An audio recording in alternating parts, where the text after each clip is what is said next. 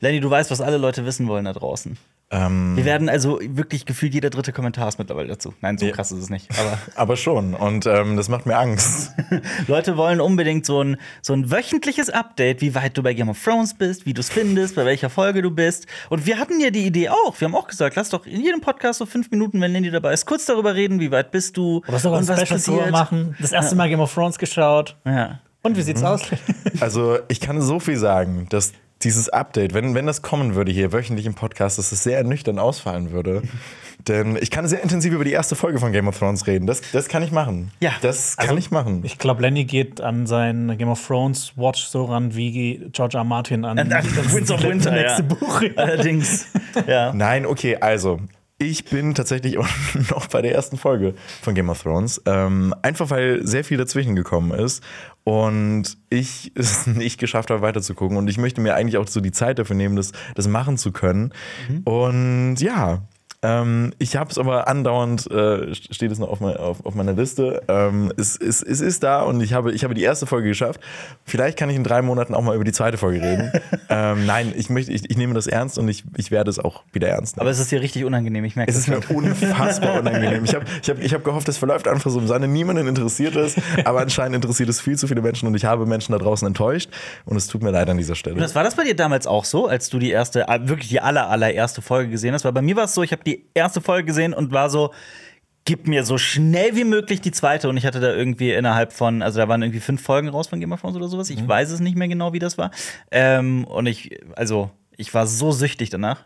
Ich bin erst nach der ersten Staffel eingestiegen, aber hat dann die auch komplett durchgebinged und dann jedes Jahr, na, immer Den aktuell, Rewatch der vorherigen Staffeln. ja, Ja. alles durch. Ich muss aber auch sagen, es ist ja nicht so, dass ich keinen Bock darauf hätte, weil die erste Folge, die hat mich auch total gecatcht, endet ja auf einem Cli- Cliffhanger, ähm, wortwörtlich fast, oder nee, es ist ein Cliff, Cliffstürzer, ja. ähm, Cliff Faller. ähm, aber ich, ich habe es einfach wirklich, ich, es, tut, es tut mir leid, ich, ich schäme mich, es tut mir leid. Es ist so. Das Jahr ist 2040. Genau. Lenny hat die vierte Folge von Game of Thrones geguckt. Genau, aber, aber ich kann, glaube ich, eine Game of Thrones Re Reference jetzt einbringen. Äh, wir können dieses GIF auspacken mit diesem Shame on you, Shame on you. Mit dieser, mit dieser Sie Glocke. sagen nicht Shame on you. aber das steht immer darunter unter diesem GIF. Shame on you? Steht immer auf diesem, on you. Einfach nur, einfach nur Shame. Nur Shame, okay, gut. Hoppala. Shame Aber on you. guter Versuch. Okay, schade. Ich habe gedacht, dass ich jetzt hier meine Game of Thrones References, die, die zwei, die ich kenne, äh, einstreuen kann. Aber nein, das hat leider auch nicht Wer funktioniert. denn die zweite, würde mich jetzt interessieren. Meine zweite, oh Gott. Eine zweite Game of Thrones Referenz, die du kennst. Sehr viel Incest. Sehr viel Inzest, ja, das ist. Ich meine, das da, da bist du ja jetzt. Da in bin der ich schon ersten gewesen. Folge. Das habe ich schon voll mitbekommen. Ich habe nicht gewusst, dass, das, dass dir das einem direkt in der ersten Folge schon so direkt in, Das, ja. reindrücken. Aber ja, Aber they weißt du, du kannst dich hier nicht drum rumschleichen und äh, das so, dass wir das vergessen, weil Ja. The North Remember. Ja. Und äh, The North ist äh, unsere Kommentarspalte. Was? Ja. Unsere Kommentarspalte remembered auch. Ja, So war das, glaube ich. ja gemeint, exakt. Ja. Ja. Hm. Gut, äh, ja, wir haben äh, wundervolle Themen mitgebracht heute in diesem tollen Film- und Serienpodcast Cinema Strikes Back. Äh, direkt nach dem Intro gibt's die. Du hörst einen Podcast von Funk. Cinema Strikes Back. Hier geht's um Filme, Serien, Comics. Und was uns sonst noch so Wahnsinniges einfällt. Mit uns fünf. Jonas, Xenia, Alper, Lenny und Marius.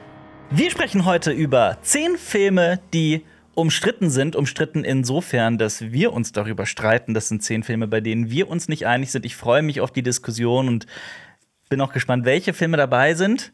Na gut, ich bin nicht gespannt. Ich habe sie vorbereitet. Also, äh, Harry Potter dreht anscheinend eine berührende Doku. Was soll das denn bedeuten? Dazu gleich mehr.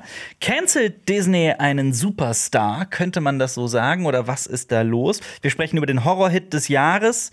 Ein guter Freund ist, äh, hat äh, ähm, unsere Welt verlassen und äh, die Welt trauert. Völlig zu Recht. Ja, Matthew Perry von Friends ist ja leider äh, gestorben.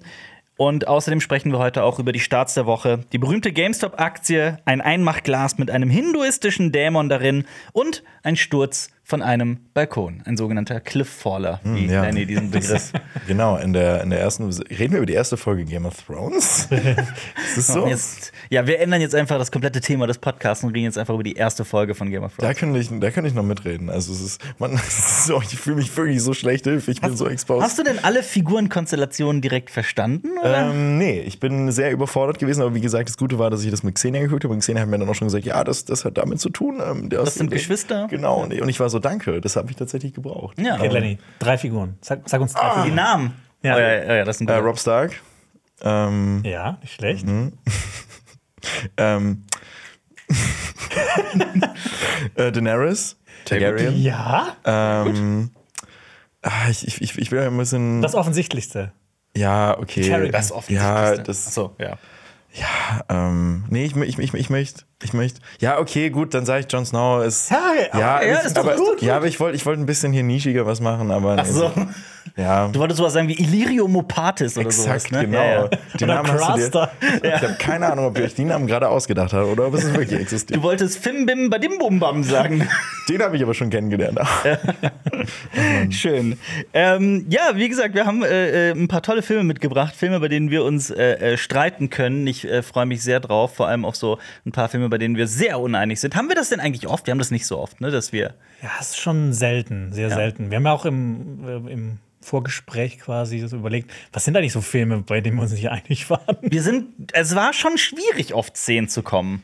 Beziehungsweise wir sind uns manchmal nicht einig, aber das, das geht dann nicht so weit voneinander äh, äh, auseinander. ne? ja. Also ich meine, ich, du findest Hook wirklich nicht gut und ich liebe Hook. Da, da, da haben wir schon einen. Ja. Aber abseits davon Da gibt es nicht viele Da echt andere. nicht so viele, aber so ein paar haben wir dann doch noch äh, gefunden, bei denen wir wirklich unterschiedlicher Meinung sind. Und ich würde sagen, wir gehen da mal durch. Ähm, vorab auch ein Hinweis an alle Leute da draußen: Bitte respektiert diese Meinungen. Das sind teilweise einfach persönliche, ganz äh, emotionale äh, Empfindungen. Also wir alle haben auch teilweise guilty pleasures oder sind auch einfach mal anderer Meinung, was einen Film angeht oder Wir können Menschen. ja, oder können auch mal ganz differenziert, das habe ich auch manchmal. Ich kann ganz differenziert sagen, ja, das ist ein interessanter, spannender Film für manche bestimmt, aber ich kann damit gar nichts anfangen. Also das habe ich ganz oft. Du sagst, respektiert bitte meine Autorität. Respect my authority. Das Ding ist, ich traue mich jetzt hier gar nichts mehr zu sagen, nachdem ich schon diesen, diesen, diesen Game of Thrones-Dings Oh, habe. Ich- richtig runtergebuttert, ne? Es tut ich, mir leid. Ich traue ich trau mich jetzt hier nichts mehr, nichts, nichts mehr zu sagen, deswegen passe ich mich einfach euren Meinungen an. Ja, aber wir können ja schon mal so viel verraten, wenn äh, House of the Dragon Staffel 2 rauskommt. Also Jonas und ich überlegen oder spielen mit dem Gedanken, planen, ich glaube, man kann schon planen sagen, nächstes Jahr auch wieder ein, ein für eine Handvoll Donuts zum Thema Game of Thrones. Und aber Folgenbesprechung, ha, ich Ja, nee, habt ihr keinen Bock drauf, ne? Habe ich gehört. Ja. Natürlich machen wir das. Ja, na klar. Ja, aber Selbstverständlich machen wir die. Das wäre ein krasses Statement, wenn ich das jetzt droppe. Wenn nächstes Jahr, nee, das mache ich nicht, Oh ich Gott. sag's nicht. Ich, Ja. ich, hätte, ich hätte gesagt, bis nächstes macht die Folgenbesprechung. So, nein, um Gott. Ja, Also, du genau. guckst Game of Thrones und die erste Staffel von HOTD. bis, bis nächstes Jahr die zweite Staffel House of the Nein, Dragon. wir wollen dich jetzt hier nicht so unter Druck setzen. Pinky Promise, Leute. Ich hab's gesagt. So, jetzt gibt's kein Zurück mehr. Oh, Lenny, was hast du dir da Was habe ich mir da angetan? Was hast du dir da Okay, aufgeheizt? direkt, wenn ich zu Hause bin, wird die zweite Folge geguckt. Ich, ja, aber glaub mir, wenn du, wenn du mal reinkommst in, in Game of Ich Thrones, glaube auch. du wirst es Also, auch nicht. Ja, also ich, ich habe es einfach wirklich, ich war so, okay, gut, ich habe die erste Folge geguckt. Ich glaube, noch ist es okay, wenn ich, wenn ich eine Pause einlege, weil dann, dann, dann verliere ich nicht so viel. So, aber wenn halt man halt einmal drin ist und dann pausiert, ich glaube, dann, dann ist es schwerer. Und ich glaube, ich muss erstmal wirklich so diese, diese paar Folgen wirklich so drin zu sein und dann float das, glaube ich, auch einfach. Und dann kann Ja. man das beim Bügeln auch gucken. nee, ist keine Bügelserie. Nee, Nein, das ist auf gar absolut keinen keine Fall. Bügelserie. Ich habe noch Wir nie gebügelt. Wir alle sind gerade überfordert. Wir haben, bevor wir angefangen haben aufzunehmen, habt ihr übers haben wir übers Bügeln gesprochen und ob ihr Serien und Filme guckt, während man, während, während, man bügelt. Ähm, ja. Es gibt durchaus Bügelserien. Es gibt Bügelserien. Es gibt Bügelserien. Auf jeden ja. Fall. Aber ich bügel dafür einfach zu selten. Richtig. Aber, Das aber sind diese Ich Fi weiß. Filme, die wir mitgebracht haben, vielleicht auch eher Bügelfilme? Auf jeden Fall. Aber der erste auf unserer Liste auf gar keinen Fall. Ich habe nämlich quasi auf Platz 10 Oppenheimer gepackt dieses Jahr. Die Hälfte des äh, äh, Barbenheimer Trends aus diesem Jahr von 2023, Regie Christopher Nolan. Die Sache ist nämlich nur die, wir waren uns teilweise nicht einig, vor allem als wir aus dem Kinosaal kamen, als ich sehr euphorisch war und den Film extrem gefeiert habe. Ähm, und ich dann doch recht überrascht war, dass ich würde mal sagen, vor allem du, Lenny, als auch äh, Xenia da so ein bisschen, also ihr fandet den, soweit ich weiß, auch gut oder, oder sag einfach selbst. Okay, ja, also ich habe, äh, ich muss sagen, ich war bei, nach dem ersten Mal, als wir den geguckt haben, wirklich genervt, weil ich fand den extrem lang und äh, der hat mir gar nichts gegeben. Dann habe ich den aber tatsächlich noch zweimal geguckt und auch einmal in IMAX und da habe ich dann irgendwie so eine gewisse Liebe dafür für entwickelt und vor allem visuell ist das und inszenatorisch, dieses Sounddesign, das ist so geil. Ähm, ich störe mich immer noch so an diese Figur von, äh, von, äh, von Florence Pugh. Aber ansonsten finde ich, ist das ein Film, den ich beim zweiten und dritten Mal überhaupt tatsächlich die Längen auch gar nicht mehr angemerkt habe. Weil ich irgendwie so mich darauf einstellen konnte, okay, was kommt jetzt noch? Und dieser Trinity-Test ist ja eh so das absolute Highlight dieses Films.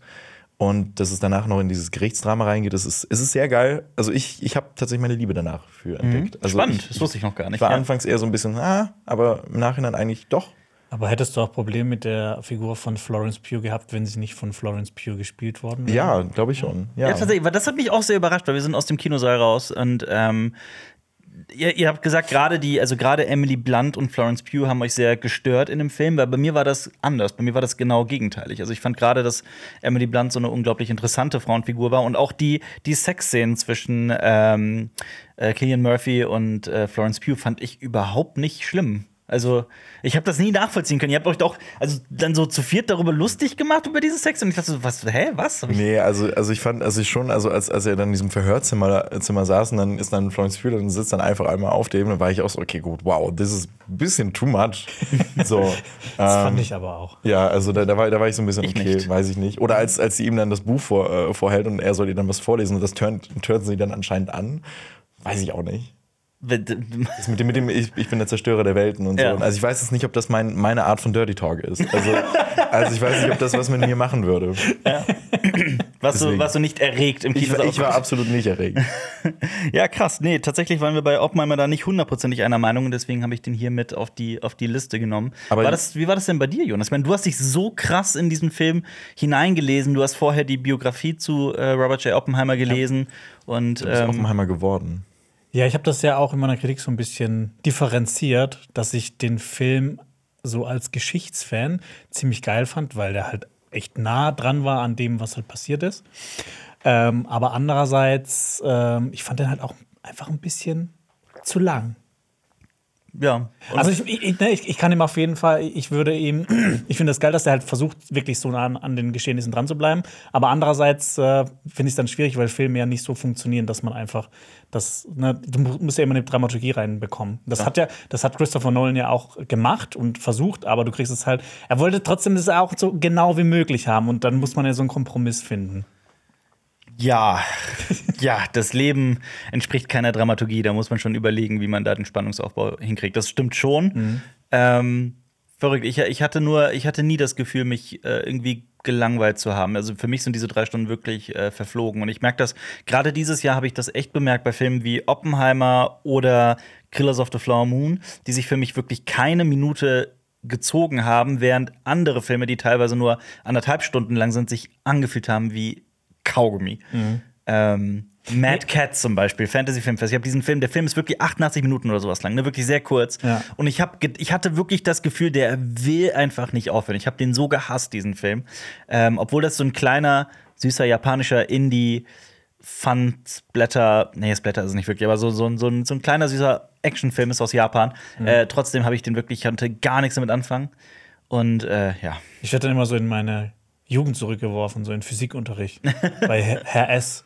Wo ich dann wirklich so diese bleierne Müdigkeit langsam sich auf mich legt. ja, bei mir war das, Das meine. so, dann guckt man auch so auf die Uhr so, was, es sind erst 30 Minuten vergangen. Das kann nicht Bei sein. mir war das meine Chemielehrerin, die, äh, ne, also die war extrem fähig und kompetent und nett und lieb und alles, aber sie hatte die einschläferndste, monotonste Art zu reden, die ich je gehört habe. Und der Unterricht war auch wirklich nur Frontalunterricht und nur sie redet 45 Minuten lang und das so in einer Tonlage. also würdest Schlimm. du sagen, dass deine Chemielehrerin die Mad Cats der Film Der, Lehrerwelt ist, ja, absolut. ja, das, das würde ich so unterschreiben, ja. Bei mir war es Mathe. Bei mir lag es aber nicht an, am Lehrpersonal, sondern wirklich an Mathe. das ich. Nee, nee da habe ich outgesaunt. Ja. Hast du denn auch outgezoned, was auch immer das für ein Wort sein mag, ähm, in dem Klassiker eigentlich, in dem absoluten, in dem riesigen Kultfilm The Big Lebowski? ähm, ja, damit mache ich mich jetzt schon direkt ein zweites Mal unbeliebt in diesem Podcast. Äh, ich finde The Big Lebowski gar nicht mal so geil wie die gesamte Welt da draußen. Ich weiß, dass The Big Lebowski so einer der absoluten Kultfilme überhaupt ist. Und ich finde, der Dude ist auch eine absolute Kultfigur und ich liebe das auch. Diese Prämisse mit dem Teppich ist auch wirklich extrem lustig. Aber insgesamt funktioniert dieser Film für mich gar nicht so sehr, weil es so ein wirres Wirrwarr ist und ich. Punkt, ja. Ja, ich weiß, dass man daran was finden kann, aber ich habe den auch nur einmal gesehen und ich glaube, ich war vielleicht auch nicht in der Mut dafür. Das aber, kann sein, ja. Aber mich hat der echt so genervt eigentlich. Also man muss dazu sagen, der Film ist aus den späten 90ern von den Coen-Brüdern, Ethan und Joel Con Coen. Ähm, es geht um einen Versagertypen, würde ich es mal nennen, der aber sehr cool drauf ist, namens der Dude. Der äh, wird aufgrund seines Namens, weil er den gleichen Namen hat wie ein Millionär, wird er verwechselt und zwei Handlanger kommen zu ihm und verprügeln ihn und pinkeln ihn auf den Teppich und dafür möchte er Rache. Er möchte Der für sein stolpert so, so ganz äh, unschuldig in so eine Geschichte rein. ja, in so einen riesigen Komplott. ähm, ich liebe den Film. Ich weiß nicht, ob das auch vielleicht so eine Alterssache ist, weil in meinem Alter, so alle Menschen, die in meinem Alter, alle meine Freunde, wir feiern den Film bis zum geht nicht mehr. Ähm, ich habe den locker ein Dutzend Mal gesehen. Mhm. Ich ähm, Duzen mal. ein Dutzend Mal. Ich finde auch, es gibt kaum einen Film, den man öfter zitieren kann. So, bekackter Mist, gehen wir bowlen. Oder äh, das ist Ressus. Oder Ah, hallo.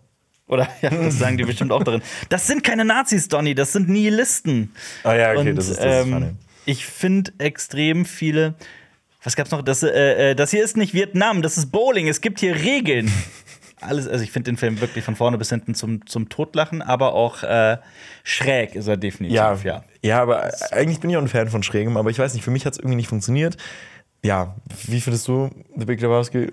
Äh, ja, also als ich so angefangen habe zu merken, dass Filme schon sowas sind, was ich geil finde, dann wird einem ja so ein paar Filme empfohlen. Und The Big Lebowski ist ja so einer der großen Kultfilme so aus den 90ern. Definitiv.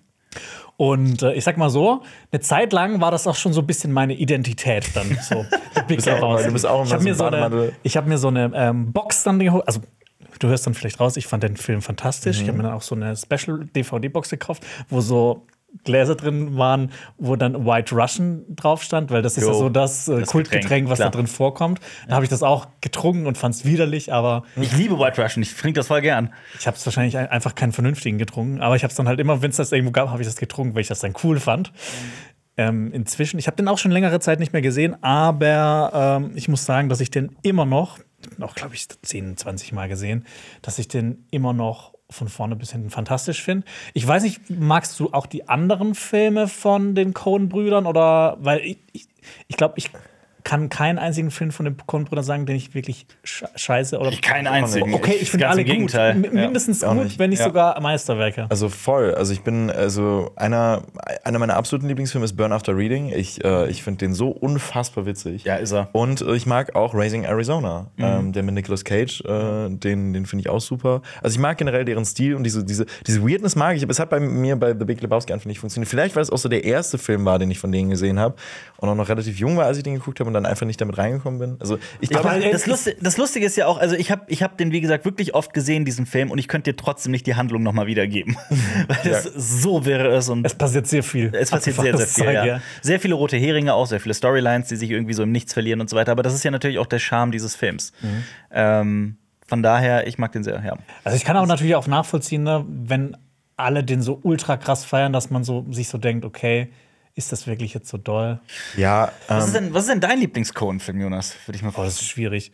Aber weil die, die ich finde, die haben auch so eine krasse Range, auch so von der Stimmung Ja, her. natürlich. No Country Also ich for Old Man da drin. ne? Ja, No Country for Old Men ist ja so, so stimmungstechnisch was ganz anderes als The Big Lebowski. Aber ich hätte zum Beispiel so von den ernsteren Filmen gesagt No Country for Old Men. Ich auch. Wobei ich auch ihr ersten Film, ihren ersten Film, Blood, Blood- Simple, Blood Simple extrem super. gut finde. Den habe ich nie gesehen. Und das ist krass, wie man schon bei dem allerersten Film so ihren Stil rauszieht. Dass sie, dass sie schon vom ersten Film an so ihren Stil gefunden hat und Ihre ganz genau ja. weiß, das ist ein Coen-Brüder-Film. Ja. Ich Was find's mit Fargo? Fargo ist, ah, Fargo stimmt, Ja. Fargo ist auch super. Fargo ist ich fantastisch. sogar Ja, Fargo ist geschaut. Aber ich ja. finde es jetzt auch geil, dass die jetzt auch getrennt voneinander Filme machen. Zum Beispiel hatten ja The Tragedy of äh, Macbeth haben wir bekommen. Und äh, ich weiß jetzt nicht, welcher von den beiden es ist, aber der macht jetzt äh, so eine ist so eine Trash-Queer-Trilogie ähm, ähm, und äh, die kommt auch, da kommt der erste Teil nächstes Jahr raus und da freue ich mich auch sehr drauf. Ähm, aber wie sieht's aus mit dem, mit dem, mit dem Sequel zu äh, The Big Lebowski? Jesus Rolls, heißt er, heißt er nicht so? Ja, das ist ja nicht kanonisch. Ja, ich ne? weiß, aber, aber ähm, der soll auch echt nicht gut sein. Ist der schon raus? Ist schon lange. Den, der ist schon lange raus. Wir haben darüber eine Zeit lang im Podcast gesprochen. Ich habe den tatsächlich nie gesehen. Ich habe den auch nie gesehen. aber sagen. halt auch, weil der nicht gut sein soll, Mhm. obwohl John Turturro da mitspielt. Der hat den auch komplett ins Leben gerufen, diesen Film. Und, Hat ne, er nicht ich glaub, den sogar auch so per Crowdfunding? Crowdfunding, ja, ja, genau. Wir haben lange darüber berichtet und Ja. das war so ein richtiges Leidenschaftsprojekt für den. Ähm, aber ja, ich habe den bis heute nicht gesehen. Ich auch nicht. Ja, aber ein Film, den ich gesehen habe, allerdings nur einmal, nicht zwölfmal, ist äh, The Irishman von 2019 von Martin Scorsese über das Leben des Mafia-Killers Frank Sheeran alias The Irishman, der unter anderem beschuldigt wurde, den berühmten Gewerkschaftsführer Jimmy Hoffa umgebracht zu haben. Und äh, das ist der, ich glaube, fast dreieinhalbstündige Film von Martin Scorsese. Der dazu. längste.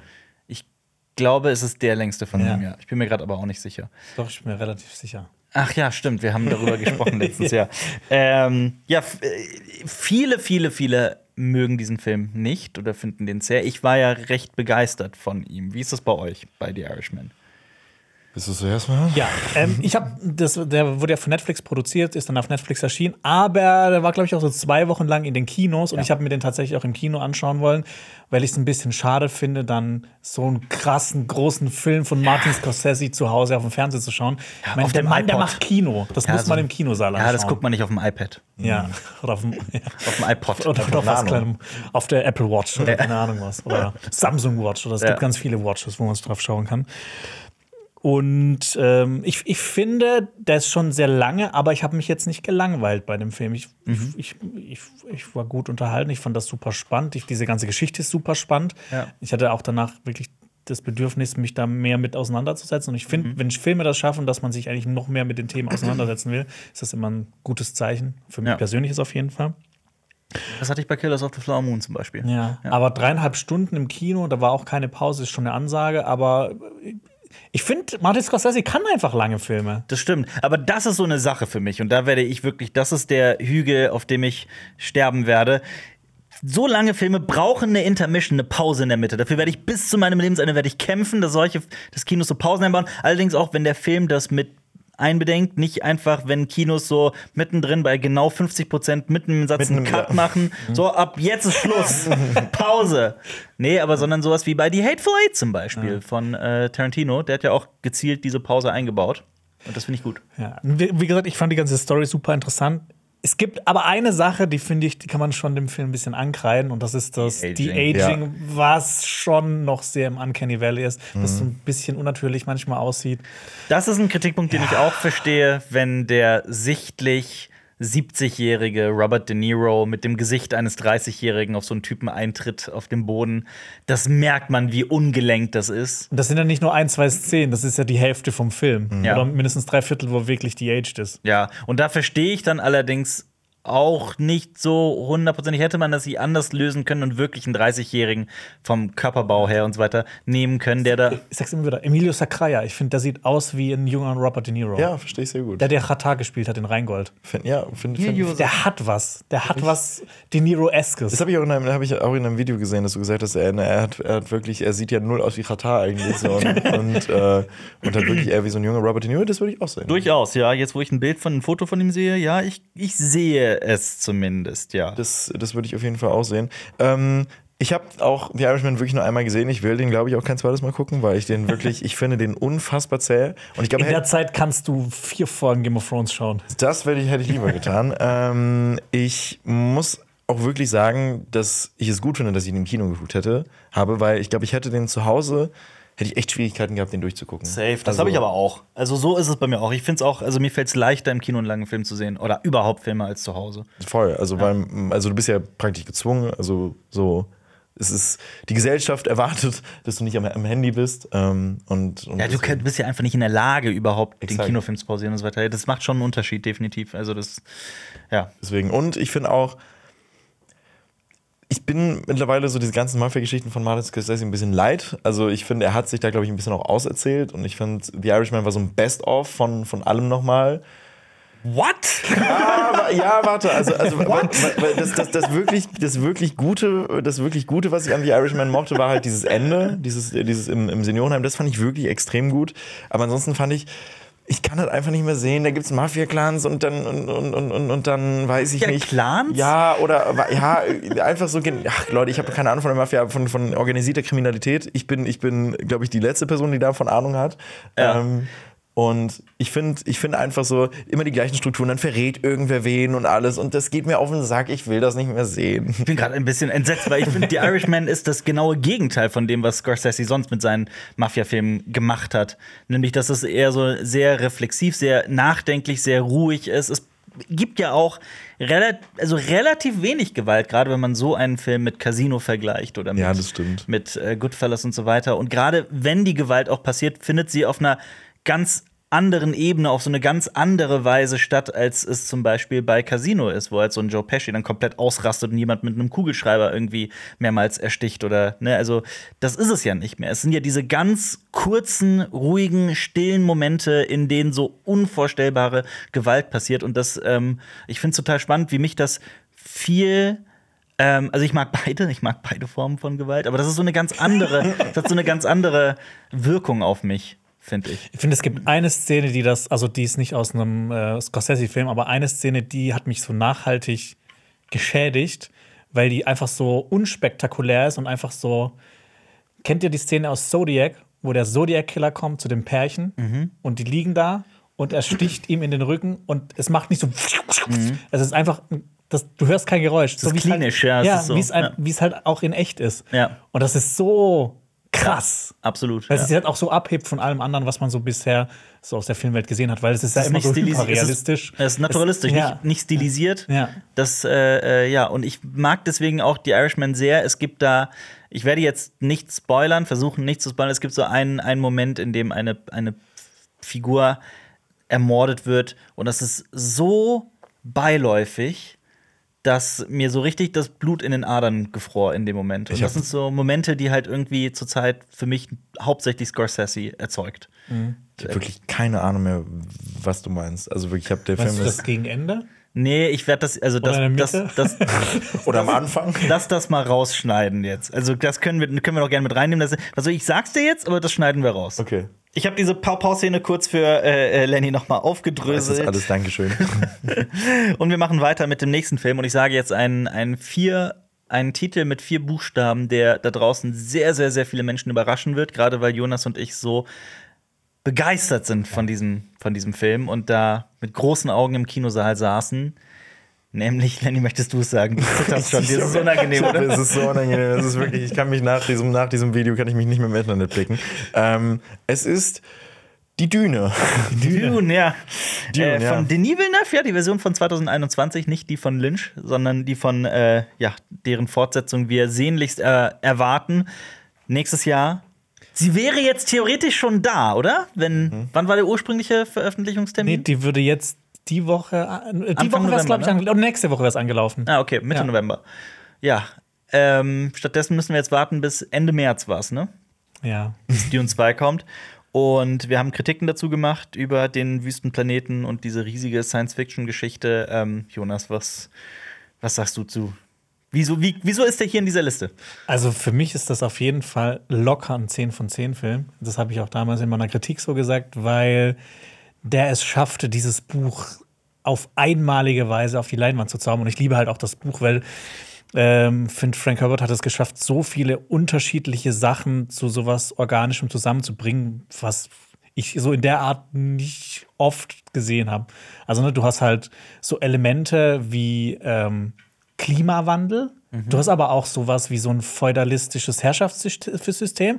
Aber das spielt alles 20.000 Jahre in der Zukunft. Ja. Aber es gibt keine Maschinen, es gibt keine so keine Hochtechnologie, weil die ähm, ähm, quasi Der Butlers verboten wurde. Und das, das, das, das nimmt so viele für sich genommen irgendwie so Sachen zusammen, wo man so denkt, so, das passt doch nicht zusammen. Aber es schafft es, das so zusammenzufügen. Und Denis Villeneuve hat es halt geschafft, so dieses Buch, so dieses, diesen, was das Buch aussagt, so auf die Leinwand zu transportieren. Aber äh, Lenny, ich meine, das Ja. sind wir ja jetzt schon, wissen wir jetzt, warum der umstritten bei uns ist. Aber ich meine, ich bin ja, also das Lustige ist, ich bin gar nicht so ein Fan vom Buch. Ich habe das auch gelesen und ich, mich hat das ähm, ne, unabhängig von dem, betrachte es in der Zeit, betrachte es in dem Kontext, betrachte es In, in, also insofern, was hat das geändert für die gesamte literarische Welt der Science Fiction? Ähm, ich hatte auch gar keinen so großen Spaß mit diesem Buch. Ich fand das wirklich relativ zäh und auch die äh, Art, wie Frank Herbert schreibt, sagt mir gar nicht so zu. Ich finde es halt fantastisch. Das Ding ist halt auch, dieses Buch erklärt einem auch nicht viel. Ja, ganz das oft. stimmt. Du musst alles nachblättern. Im Register Du musst hinten, alles ja. hinten nachgucken. Und wenn man das auch mal zum ersten Mal liest, ist das schon, kann das nervig sein. Aber ich mag sowas auch gern, Mhm. wenn man sich so ein bisschen reinlesen muss, wenn, wenn dir nicht alles präsentiert wird. Wie war das beim, hast du mal das Buch A Clockwork Orange gelesen? Nee, das habe ich noch nicht gelesen. Ach so, krass, weil da gibt es ja die Natsat-Sprache, das ist ja die, so dieser moderne Jugendslang, mit, Ja. in dem ja auch Russisch und sowas äh, drin verwurstelt ist. Da gibt es ganz komische Worte und die werden auch in dem Buch eigentlich nicht erklärt. Da musst du auch regelmäßig im, im Register nachgucken. Die Ja. werden einfach so mitten im Satz gedroppt. Aber ja. Ja, Lenny, warum hast du Dune mehr als Rassismus und. Äh, warum nein, kleiner Scherz. Dune? Ähm, ich hasse Dune nicht. Ich hasse Dune wirklich nicht. Das möchte ich einmal sagen. Ich glaube, das ist auch wieder so ein Film, wo, wo wir einfach in der gleichen Richtung sind, aber ich nicht so extrem wie zum Beispiel ihr bei dem Film. Ähm, Wie Oppenheimer nur umgekehrt. Genau, wie Oppenheimer und umgekehrt. Ähm, ich finde nämlich, dass Dune alleine nicht funktioniert. Ähm, der Film ist für mich wirklich eine einzige Exposition und ich, Ja. und ich, und ich nenne immer dieses Beispiel. Ich finde, Herr der Ringe, die Gefährten ist ein Film, der alleine in sich geschlossen auch funktionieren würde. Und ich finde, der ist ein, diese Art von Exposition, die perfekt funktioniert, funktioniert als in sich geschlossener Film. Und ich finde, das ist bei Dune irgendwie nicht der Fall. Ich finde, Dune steht und fällt für mich jetzt mit dem zweiten Teil. Ja. Und ich freue mich wirklich extrem auf diesen zweiten Teil, weil ich deutlich mehr von dieser Welt sehen möchte. Aber für mich hat es im ersten Teil wirklich so. Ich war nach den, äh, nach dem, als die Credits losgingen, ich war so, okay, what? Ähm, also, hey, please. Also, ich hätte schon jetzt gerne noch mehr. So, also, das hat mich so ein bisschen gestört. Und deswegen wäre ich, ich wäre nur bei einer 7 von 10, glaube ich, so insgesamt, wie die ich ihm geben würde. Die sich aber noch ändern kann, Genau, falls der zweite exakt, Teil genau, kommt. die sich auf jeden Fall noch ändern kann, weil dieser Film ist, der ist, der ist ja eine wahnsinnige Bildgewalt, diese, diese, diese Musik, die Hans Zimmer da auch noch rauszaubert und wirklich dieser Cast, das ist so toll und ich habe wirklich Bock auf den zweiten Teil. Aber dieses Expositionsding, das ist halt immer so das, was, was mich da so ein bisschen dran stört. Ähm, ja, aber ich glaube, dass es mit dem zweiten Teil auch noch jetzt funktionieren könnte. Die Kritik finde ich aber absolut valide. Mhm. Also die sehe ich komplett ein, weil ich habe das lustig. Ich hatte das hier bei dem Teil gar nicht so krass, aber ich hatte das zum Beispiel im extremen Ausmaß bei Across the Spider-Verse. Der Mhm, ja. Film wurde ja auch von der gesamten Welt gefeiert und ich saß da, ja, aber ich, ich kann den einfach noch nicht beurteilen. Für mich Exakt. ist das eine halbe Geschichte, die auch ähm, einfach nicht zu Ende geführt wurde, die so mittendrin ab. Es ist, als würdest du die, die erste Folge von Game of Thrones gucken, dann genau in der Mitte, zack, jetzt mache ich Pause und jetzt gucke ich erstmal nicht mehr zwei Jahre. Voll, vor allem, weil, weil Across the Spider-Verse ist ja auch, genau wie Dune, auch wirklich ein handwerklich fantastischer Film. Ohne Zweifel. Aber genau deswegen habe ich den auch, äh, wie du, auch einfach schle schlechter bewertet als, das, als den ersten Teil, weil der erste Teil, der funktioniert ja wirklich in sich komplett. Spider-Man meinst du? Ja, genau. Ja, ja, Und Across the Spider-Verse halt gar nicht. absolut. Aber ich glaube, bei so einem großen Werk wie Dune, da, man kann halt nur irgendwie einen Kompromiss finden. Das Und am. Ende ist es halt auch, wenn du beide zusammennimmst, dann ein zweieinhalb, äh, ein fünfeinhalbstündiger Film insgesamt. Mhm. Aber ich glaube, man kann das nicht anders machen. Also ich meine, man hat es ja bei äh, David Lynch gesehen. Das ist ja, Ja, oh ja. durchgerusht, dieser Film. Das ist ja geisteskrank. ja, gut, äh, der David Lynch-Film, da, da, da würde ich mitgehen, da kann man schon fast von Hassen sprechen. Ja, nee, bin ich bei dir. Aber lustigerweise, also du warst jetzt, also Lenny, du hast Spaß, das haben wir jetzt hier schon mal gerade festgestellt. Ja, Nein, kleiner wahnsinnig Scherz. Spaß. Nein, kleiner Scherz. Auch, auch Spaß. noch, noch mal, ich mache jetzt noch mal den Disclaimer auch für alle Leute draußen. Alle Leute, die dann irgendwie anfangen, irgendwelche Leute runterzumachen, weil sie diesen oder jenen Film nicht mögen, sind eh in meinen Augen wirklich Loser. Sage ich ganz offen. Filme sind auch Ähm, überbewertet, Leute. Aber jetzt haben wir doch mal ein, ein, äh, ein Beispiel, das ist genau andersherum. Da, das ist nämlich ein Film, den, wenn ich das richtig verstehe, Lenny, du liebst, den ich aber überhaupt nicht liebe und ich glaube, Jonas auch eher weniger. Und es ist ein Film, der in den letzten Jahren, würde ich mal sagen, eine ganze Filmreihe, die eine Trilogie, die in den letzten Jahren sehr viel an Beliebtheit dazugewonnen hat, aus nostalgischen Gründen, aber auch aus anderen, nämlich Star Wars Episode 1 im Spezifischen. Von 1999, von George Lucas. Ähm, ja, Lenny, möchtest du was dazu sagen? Ähm, ja, ich liebe die Prequels. Ich liebe sie wirklich, wirklich, wirklich sehr. Ich finde, das hat. Ich, also ich bin generell ein Fan auch von der Galaktischen Republik. Das ist meine, meine Lieblingsära so gefühlt im gesamten Star Wars Kos- Kosmos. Also ich kann mit dem Imperium auch nicht so viel anfangen, glaube ich, wie, wie, äh, wie mit der Galaktischen Republik. Das Das Imperium ist ja auch so, ne, ich, ich will ja nichts sagen, das Imperium ist schon krass, aber Die hat es jetzt auch nicht so lange gegeben. Ja, wirklich. Die Galaktische Republik hat's Ordnung. Ja, ja. Zehntausende Jahre Die erste, die gegeben. erste Ordnung wäre, ne? Vielleicht, vielleicht kommt irgendwann die zweite Ordnung, wir wissen es ja nicht. Also, es ist. Äh, Die nächste Ordnung. die, die, oh, das wäre das wär funny, wenn sie einfach wirklich die nächste Ordnung nennen würden. Imperium Ähm, 2.0. Das wäre. Das, das wär, Empire Reloaded. Ja. Je, je, je nachdem, wer da äh, Regie führt, äh, könnte das der Fall sein. Aber also erstmal ernst, man, man kann natürlich darüber streiten bei den Prequels, so, oh, das ist alles Greenscreen. Da ist einfach wirklich, das sieht kacke aus stellenweise und Jar Binks nervt und alles Mögliche. Aber ich habe so einen riesigen Softspot dafür, einfach weil der so viele Figuren ins Leben gerufen hat, so viele Storystränge aufgemacht hat und Star Wars, wie wir es heute kennen, auch so krass geprägt hat. Denn wir hätten kein Clone Wars gehabt, wir hätten auch kein Ahsoka gehabt, wir hätten, wir hätten wirklich gar nicht so viel gehabt, was wir heute haben. Und so viele Figuren, die wir lieben gelernt haben. Obi-Wan Kenobi ist für mich eine so viel krassere Figur nochmal geworden, dadurch, dass Ewan McGregor das Ganze gemacht hat. Das stimmt. Wir haben mit Episode 3 den meme-lastigsten Film, glaube ich, bekommen, den man auf dieser Welt so haben kann. Alleine dieses Hello Wie schlecht. Ja, nö, ich würde eher sagen, einen guten auf jeden Fall.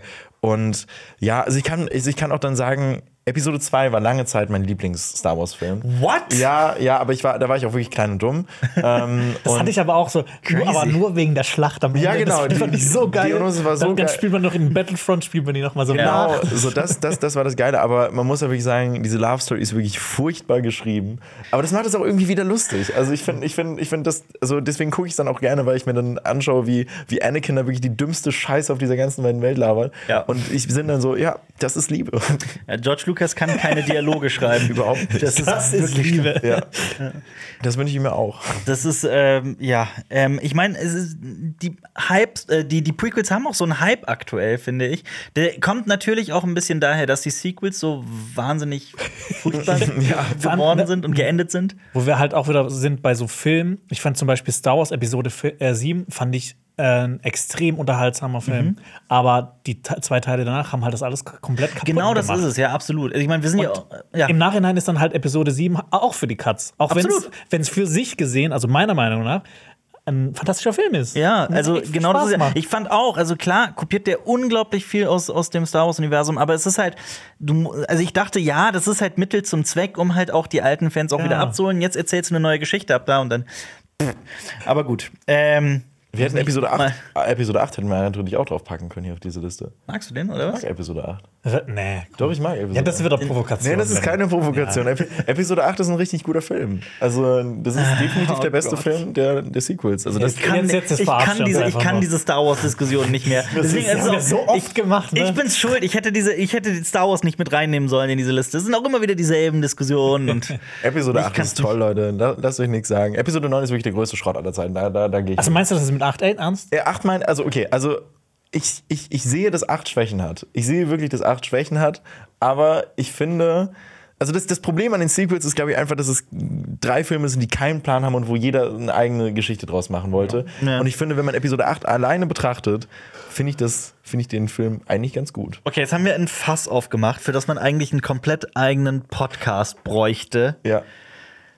Was machen wir jetzt? Wir gehen von dem Thema diese Diskussion führen wir jetzt nicht. Diese Diskussion. Wir haben die auch schon tausendmal geführt. Müssen wir jetzt wirklich hier nochmal auswählen? Ich werde richtig wütend. Guckt unsere Podcasts und Kritiken zu Star Wars Episode 8 da haben Das, wir alles das, das, in oh Gott. tausendfacher ja. Aber gut, Oh aber, das, Gott, ich wusste, aber ich wusste das gar nicht, dass du so. auch ähm, nicht. Ihr seid, ihr seid wirklich frustriert. Ähm, Ich habe auch gerade gedacht, dass du einfach uns so ein bisschen ärgern Nein, willst. tatsächlich jetzt, nicht. Also, also ich, also ich sehe, ach nee, komm, okay, gut, lass, lass uns fliehen, lass uns fliehen. Ich, Lass- so, ich mache mich so unbildlich, das ist, glaube ich, der Podcast. Lasst uns Deswegen nein, nicht gecancelt werden. Nein, um Himmels Willen, auf gar keinen Fall. Also ich werde auch niemals jemanden irgendwie schlecht über jemanden denken, nur weil er oder sie Episode 1 mag. Um Tja, und Himmels wann kommt Willen. morgen meine Kündigung ins Postfach? Vor allem Episode 1 hat auch viele Sachen, die ziemlich geil sind. Das ist. Alleine schon Podracer. Ja, das stimmt. Das ist wahr. Ja. Na gut. Ähm, kommen wir einfach mal in die zu Platz 5 von 10. äh, nämlich, lasst uns fliehen in eine Welt, hast du gerade eben gesagt, in eine andere Welt, in eine virtuelle Welt von Ready Player One. Das werde ich nie vergessen. Wow, sorry, mein Bauch.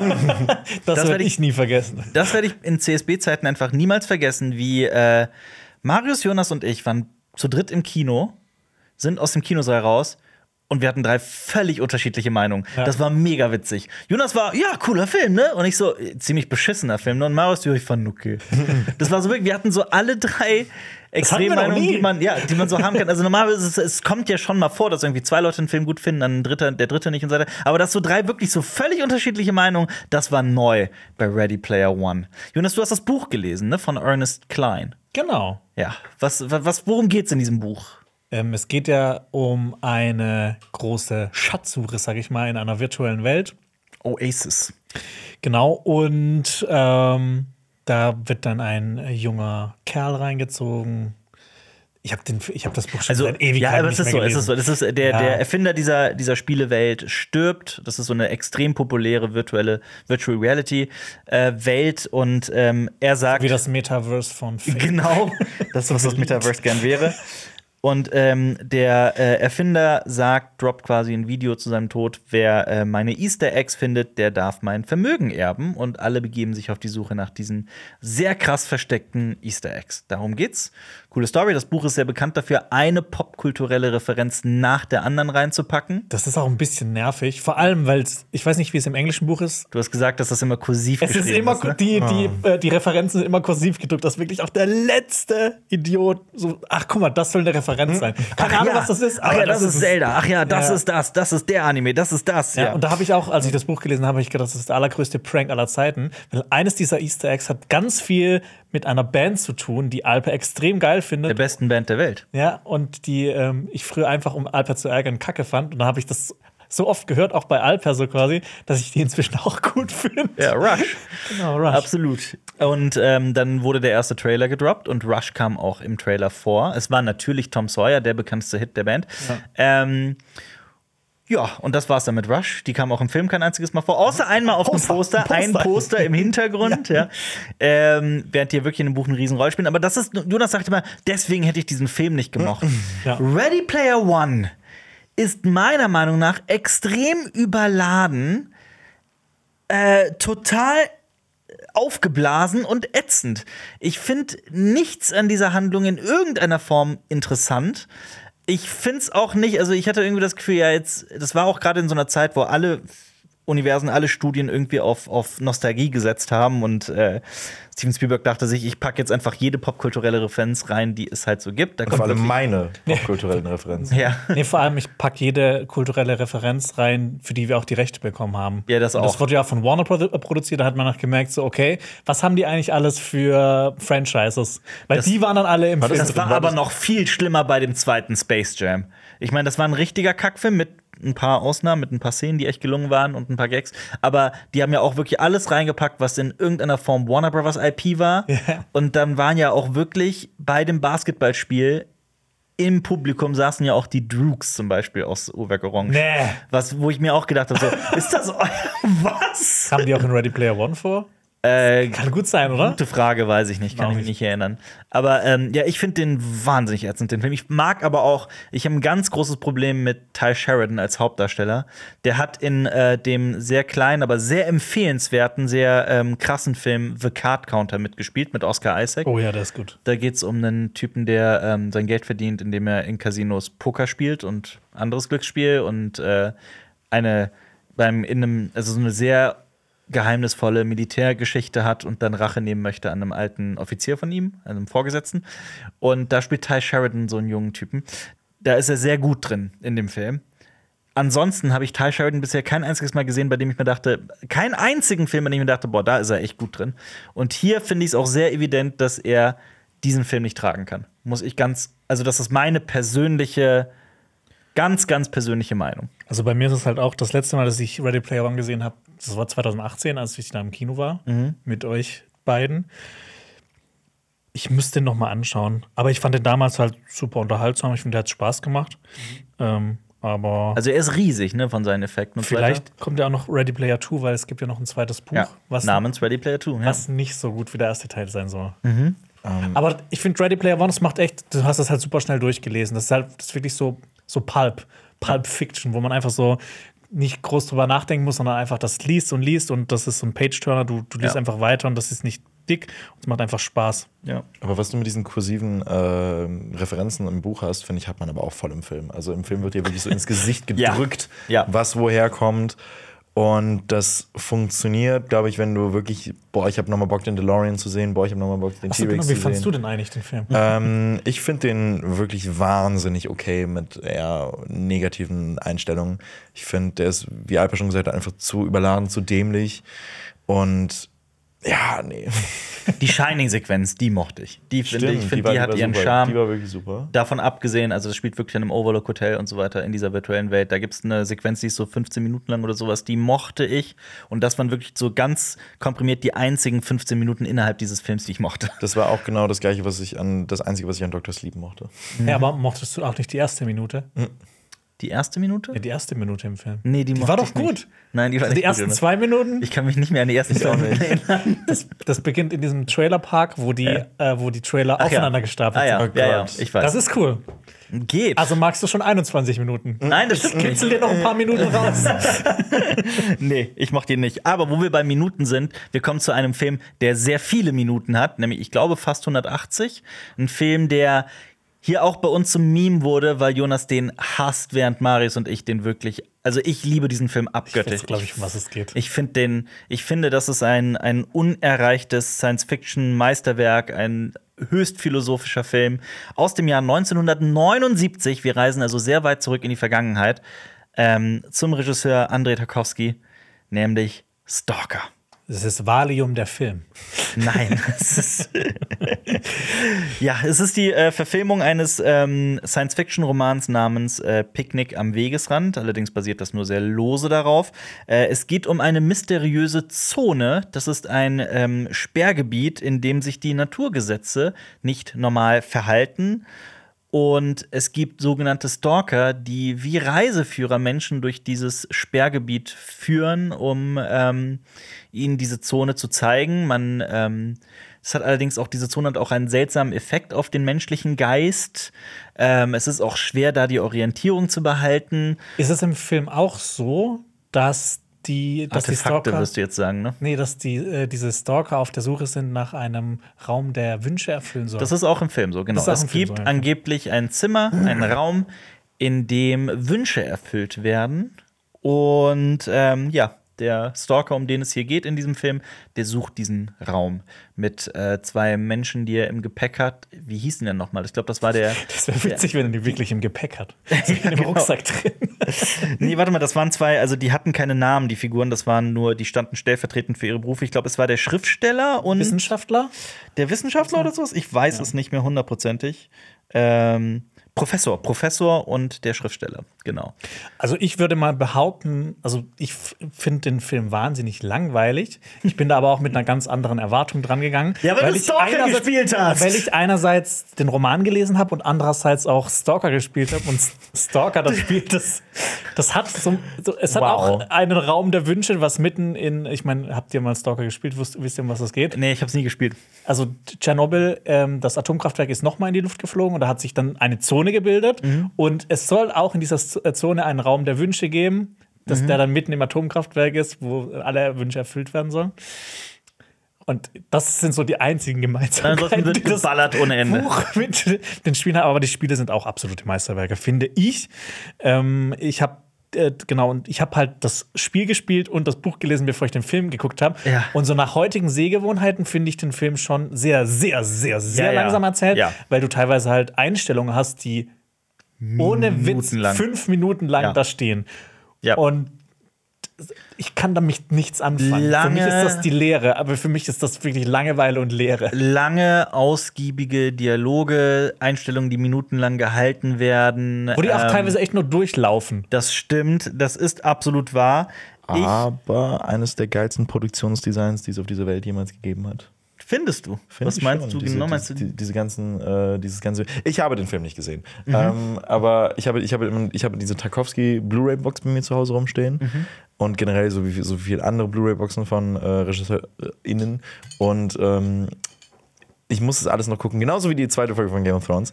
Also ich muss äh, sehr viel noch nachholen. Ja. Aber äh, generell steht Tarkovskys Filmografie sehr weit oben.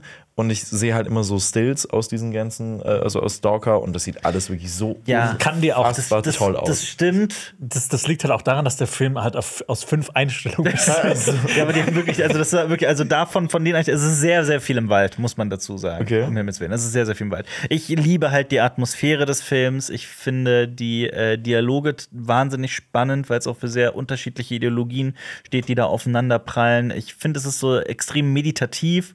Man muss sich darauf einlassen können. Ich verstehe ab. Das ist halt auch die Sache. Ich kann hundertprozentig nachvollziehen, dass man das ätzend und langweilig und zäh findet. Ähm, ich habe dafür aber eine gigantische Schwäche. ich glaube, Das das ist aber auch, noch, um was Positives zu sagen, ich, ich muss mich Lenny anschließen. Ich fand auch das Szenenbild und sowas, das ist teilweise wirklich Ja. mega geil. Das- Atmosphärisch. auch dieser ja. eine Raum mit diesen, Ja, mit diesen diesem Hubbeln. kleinen, ja, genau, dieser Hubbelraum, der, der ist. Äh, Ja, der Hubbelraum, ja. Ja, Ich weiß, was du äh, den, ja. fand, den fand ich auch toll. Ähm, und ich glaube, das ist auch so ein Film, den man am besten im Kino auch guckt. Ja, das habe ich Ja, mir nicht auch gedacht. Ich glaube, ich müsste den mal im Kino schauen. Definitiv. Ich den halt zu Hause Ja. so aufgenommen, aus dem Fernsehen angeschaut, auf einem 17 Zoll Bildschirm, als, ich, Gott. als ich 17 Jahre alt Ja, war. gut.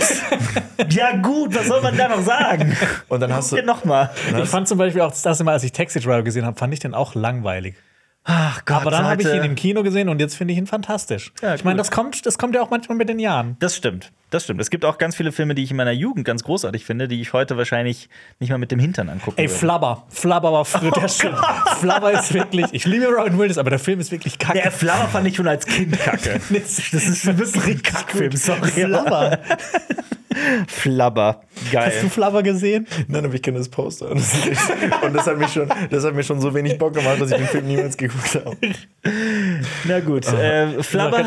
Das ist Flubber und Stalker so in einem Podcast zusammen so zwei Minuten voneinander Ist- entfernt Ich zu bringe ich bring noch was anderes. Die andere Hälfte des Barbenheimer Trends, Oh. nämlich äh, Barbie. Ja. Ähm, ja, Lenny, du hast den Film wie oft gesehen jetzt? Äh, zehnmal. Und die Blu-ray ist äh, bei mir zu Hause mittlerweile angekommen und da wird vielleicht noch ein elftes Mal hinzukommen. Nee, du guckst erst Game Ja.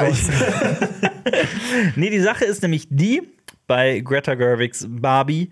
Ähm, ich mag den Film ja auch. Ich finde auch vieles an Kritik, was äh, online diesem Film entgegenschmettert, auch völlig unberechtigt. Gerade was so, ähm, dass der Film anti- anti-Männer sei in irgendeiner Form, find- halte ich halt für hanebüchenen Quatsch. Ähm, oh Gott, da habe ich kurz meine Stimme verlassen. ähm, ich finde den aber halt nicht so überragend wie du, muss ich ganz ehrlich sein. Also ich bin, äh, ich finde den, ich finde den okay, ich finde den okay bis gut, äh, recht witzig, äh, unterhaltsam, ähm, kreativ. Ähm, ja, natürlich steht über allem dann immer noch irgendwie Mattel drüber. Ne? Das darf man natürlich auch nicht aus, außen vor lassen. Nicht so tun, als wäre das so ein krass künstlerisch anspruchsvoller, höchst feministischer Indie-Film in irgendeiner Form. Aber so diese Ideen auch mal in die breite Masse zu tragen und ähm, auch einfach wie äh, das Drehbuch aufgebaut ist, wie clever es auch an manchen Stellen ist, das äh, rechne ich dem Film schon auch sehr, sehr hoch an. Und ich finde, Greta Gerwig ist eine fantastische Filmemacherin. Also, Ich finde dafür, dass es halt um Barbie, um die um die Puppe geht, ist dieser Film auch viel zu gut. ja.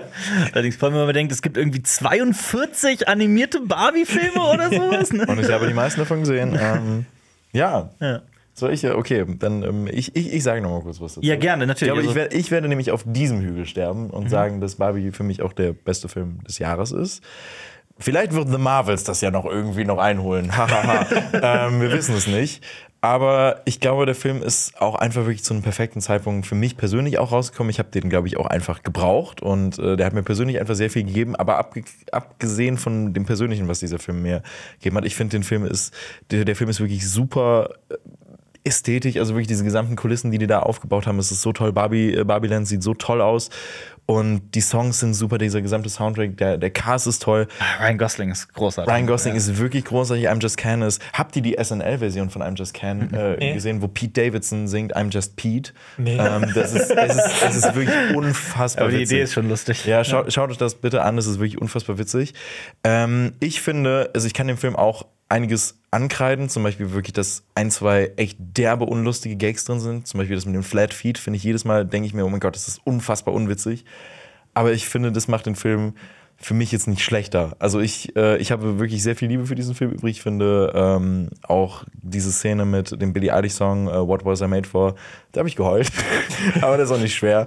Ähm, ja, ich weiß nicht, ich habe sehr viel Liebe für Barbie übrig. Schwer dich, ist es nicht schwer, dich zum Heulen zu bringen oder schwer in der Szene nicht zu heulen? Ich glaube, es ist nicht schwer, mich heulen zu bringen und äh, ja.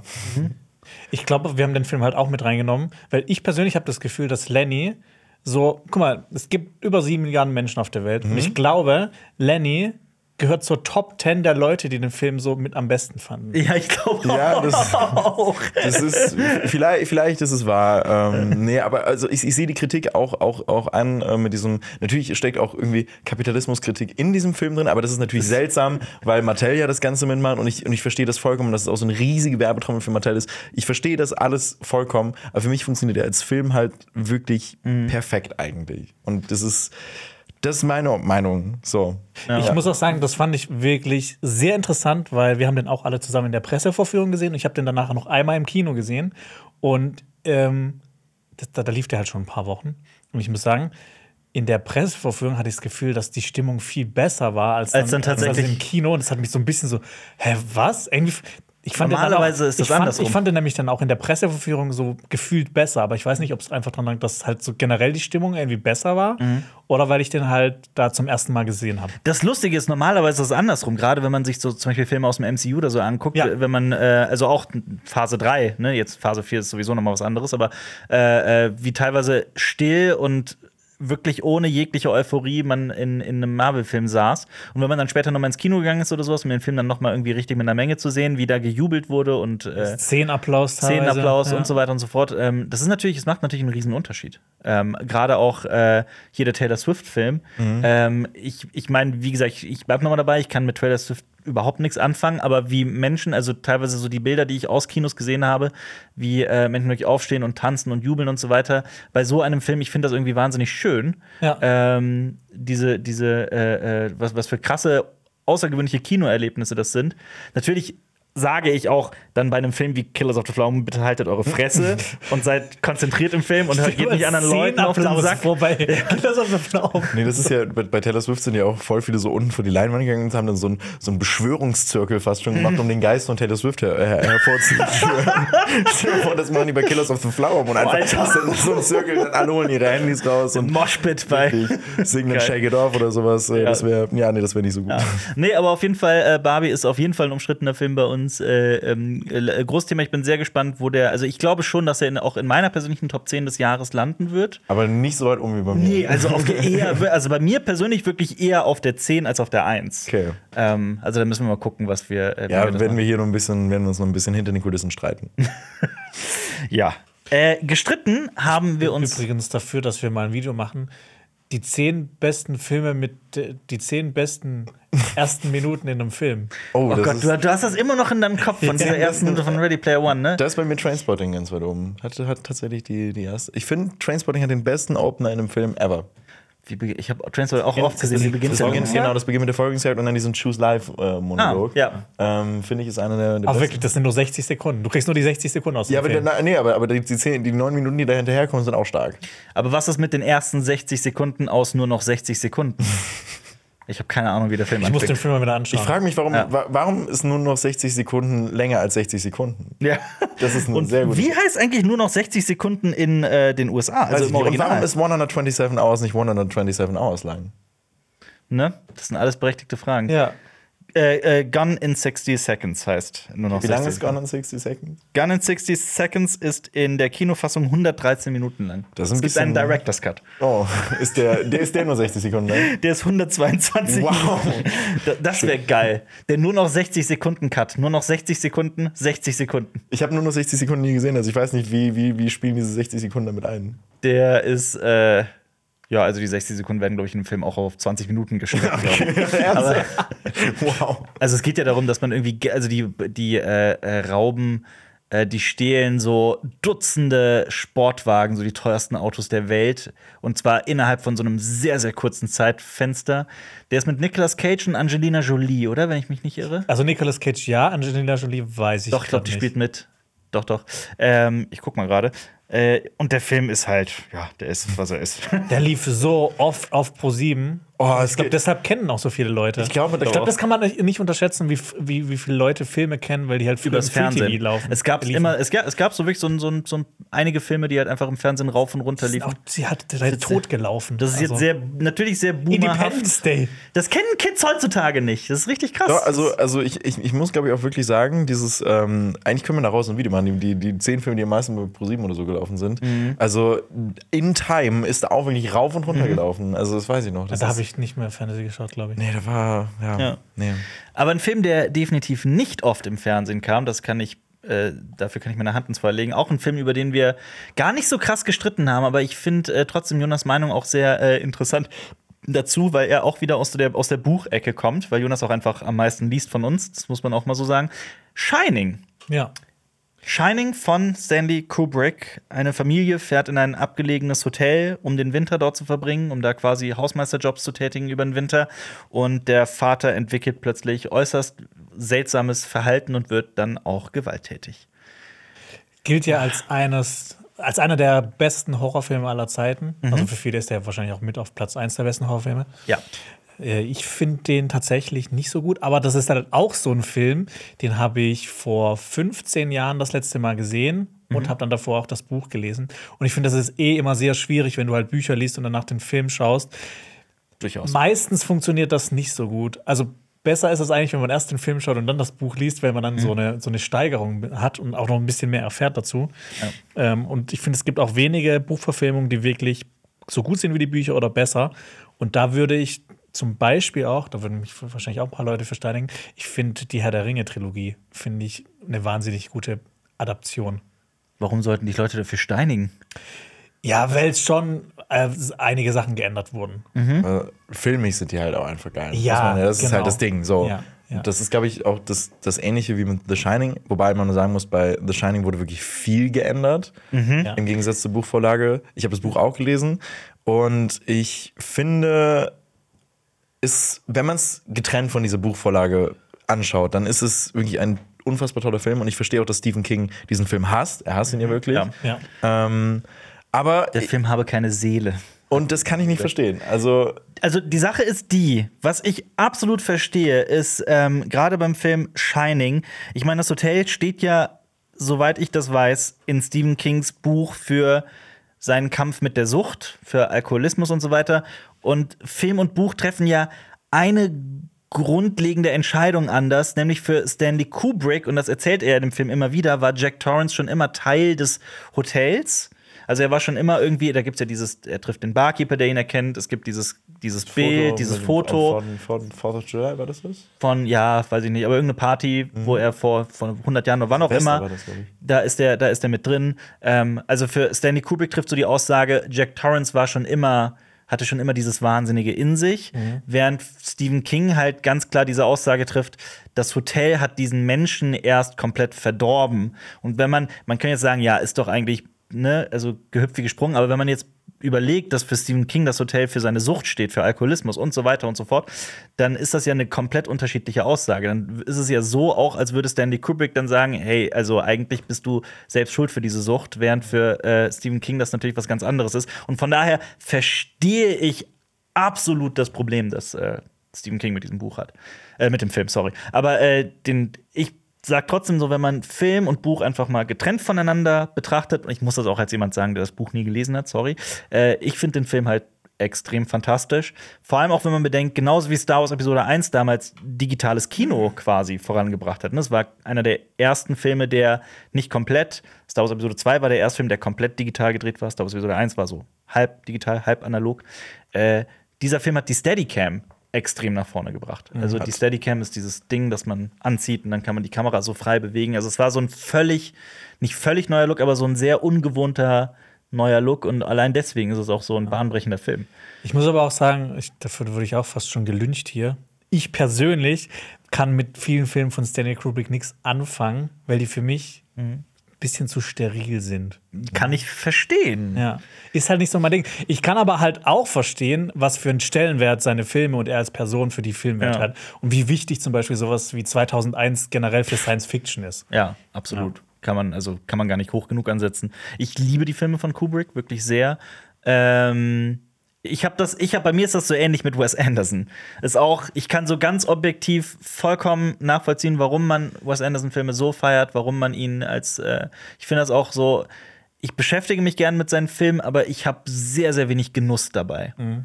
Das ist so mein, ich mag Wes Anderson Filme nicht. Wisst ihr, was ich meine? Das kann ich Das verstehen. hatte ich auch lange Zeit so. Ich fand die auch immer. Ich, ich- ich bin mit denen nicht so warm geworden und ähm, dann habe ich Isle of Dogs gesehen. Den fand ich fantastisch. Ja, den mag ich auch sehr. Definitiv. Herzerwärmend. Und ähm, Grand Budapest Hotel gilt ja so als sein bester Film. Und Ja. Mhm. da muss ich sagen, den fand ich auch toll. Der hat mir Spaß gemacht. Ja. Und seitdem bin ich dann schon wieder so ein bisschen eher Wes Anderson-Fan geworden. Obwohl Also, ich das lange Zeit nicht war. Bei mir ist es aber so, ich würde mir einen Kubrick auch einfach in meiner Freizeit, wenn ich Bock drauf habe, reinziehen. Sehr viel wahrscheinlicher, als dass ich mir einen Wes Anderson-Film reinziehen würde, obwohl ich die Filme von Wes Anderson auch toll finde, größtenteils. Hast du mal den, den ersten Wes Anderson, diesen Bottle Rocket? Bottle Rocket habe ich äh, nie gesehen. Den Schau- Kurzfilm oder den Langfilm? Äh, beides. Also, Kurzfilm also, habe ich gesehen, Genau, den den, den Langfilm Kurzfilm. nicht. Äh, also ich, ich würde auch den Langfilm finden, weil das ist der un-Wes Andersonste Wes Anderson-Film. Mhm. Weil ist nicht Darjeeling Limited?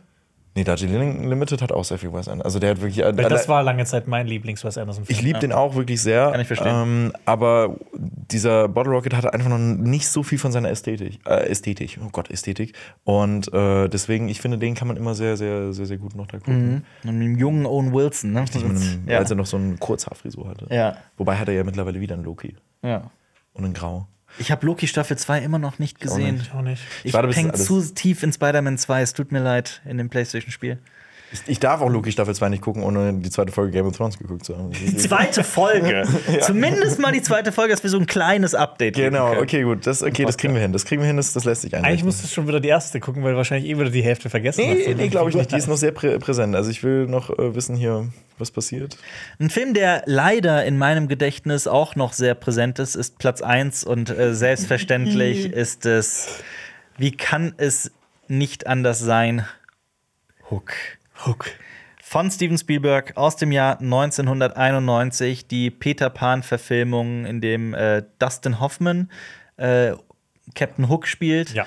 Ähm, Robin Williams, ein Familienvater, der sehr gemein zu seinen Kindern ist oder seine Kinder vernachlässigt, sagen wir es mal so.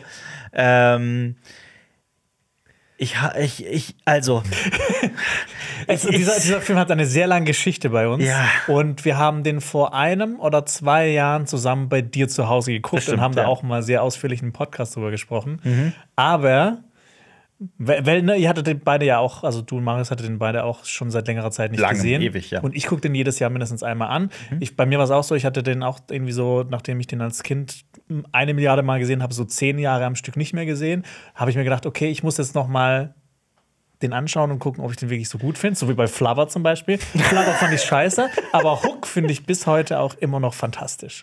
ja, also die Sache ist die, der wurde damals von der Kritik ähm, zerrissen, würde ich sagen. Also der kam äh, ziemlich schlecht an, obwohl äh, Steven Spielberg ja dieses gigantische Set gebaut hat mit diesem Piratenschiff, das auch immer noch beeindruckend ist. Also ich finde, der Film sieht, also gerade diese Szenen sind einfach spektakulär und zwar auf so eine unglaublich unglaubliche Art. Also man erkennt schon ganz genau, wo Set ist und so weiter. Das sieht halt aus Ähm, wie ein Vergnügungspark. Absolut. Ähm, ich finde aber, dass dieser Film einfach, und da redet dann irgendwie keiner drüber, weil also die Leute in unserem Alter zumindest feiern diesen Film, habe ich schon das Gefühl. So im Internet gibt es Lobeshymnen. diesem Generell kommt er beim Publikum ziemlich gut. Hundertprozentig, kann man definitiv so sagen.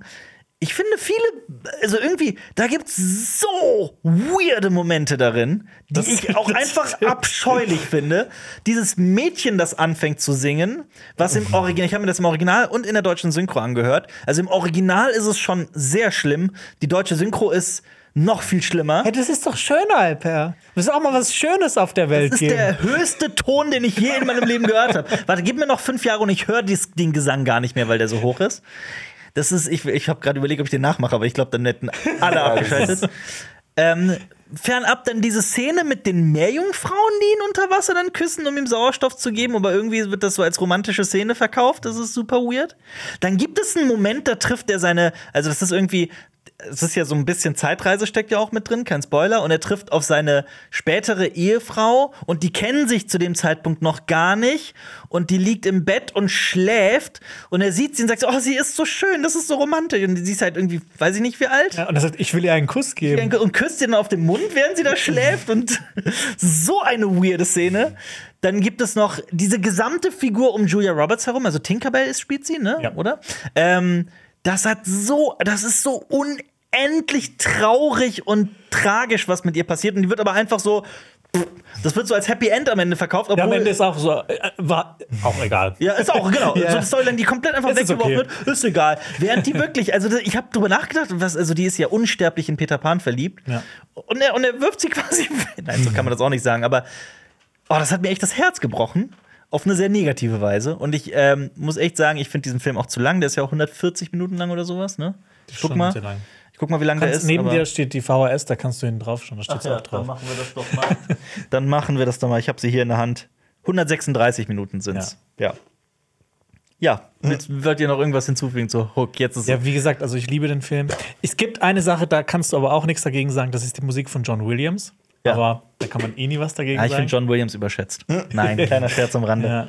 Und ich bin halt auch äh, riesiger Fan von Robin Williams, weil der, finde ich, ein fantastischer Schauspieler und Comedian war. Rest in Peace. Ja. Und der sehr viele Filme äh, gemacht hat, die ich in meiner Kindheit geschaut habe und mich dadurch sehr geprägt hat. Flabber.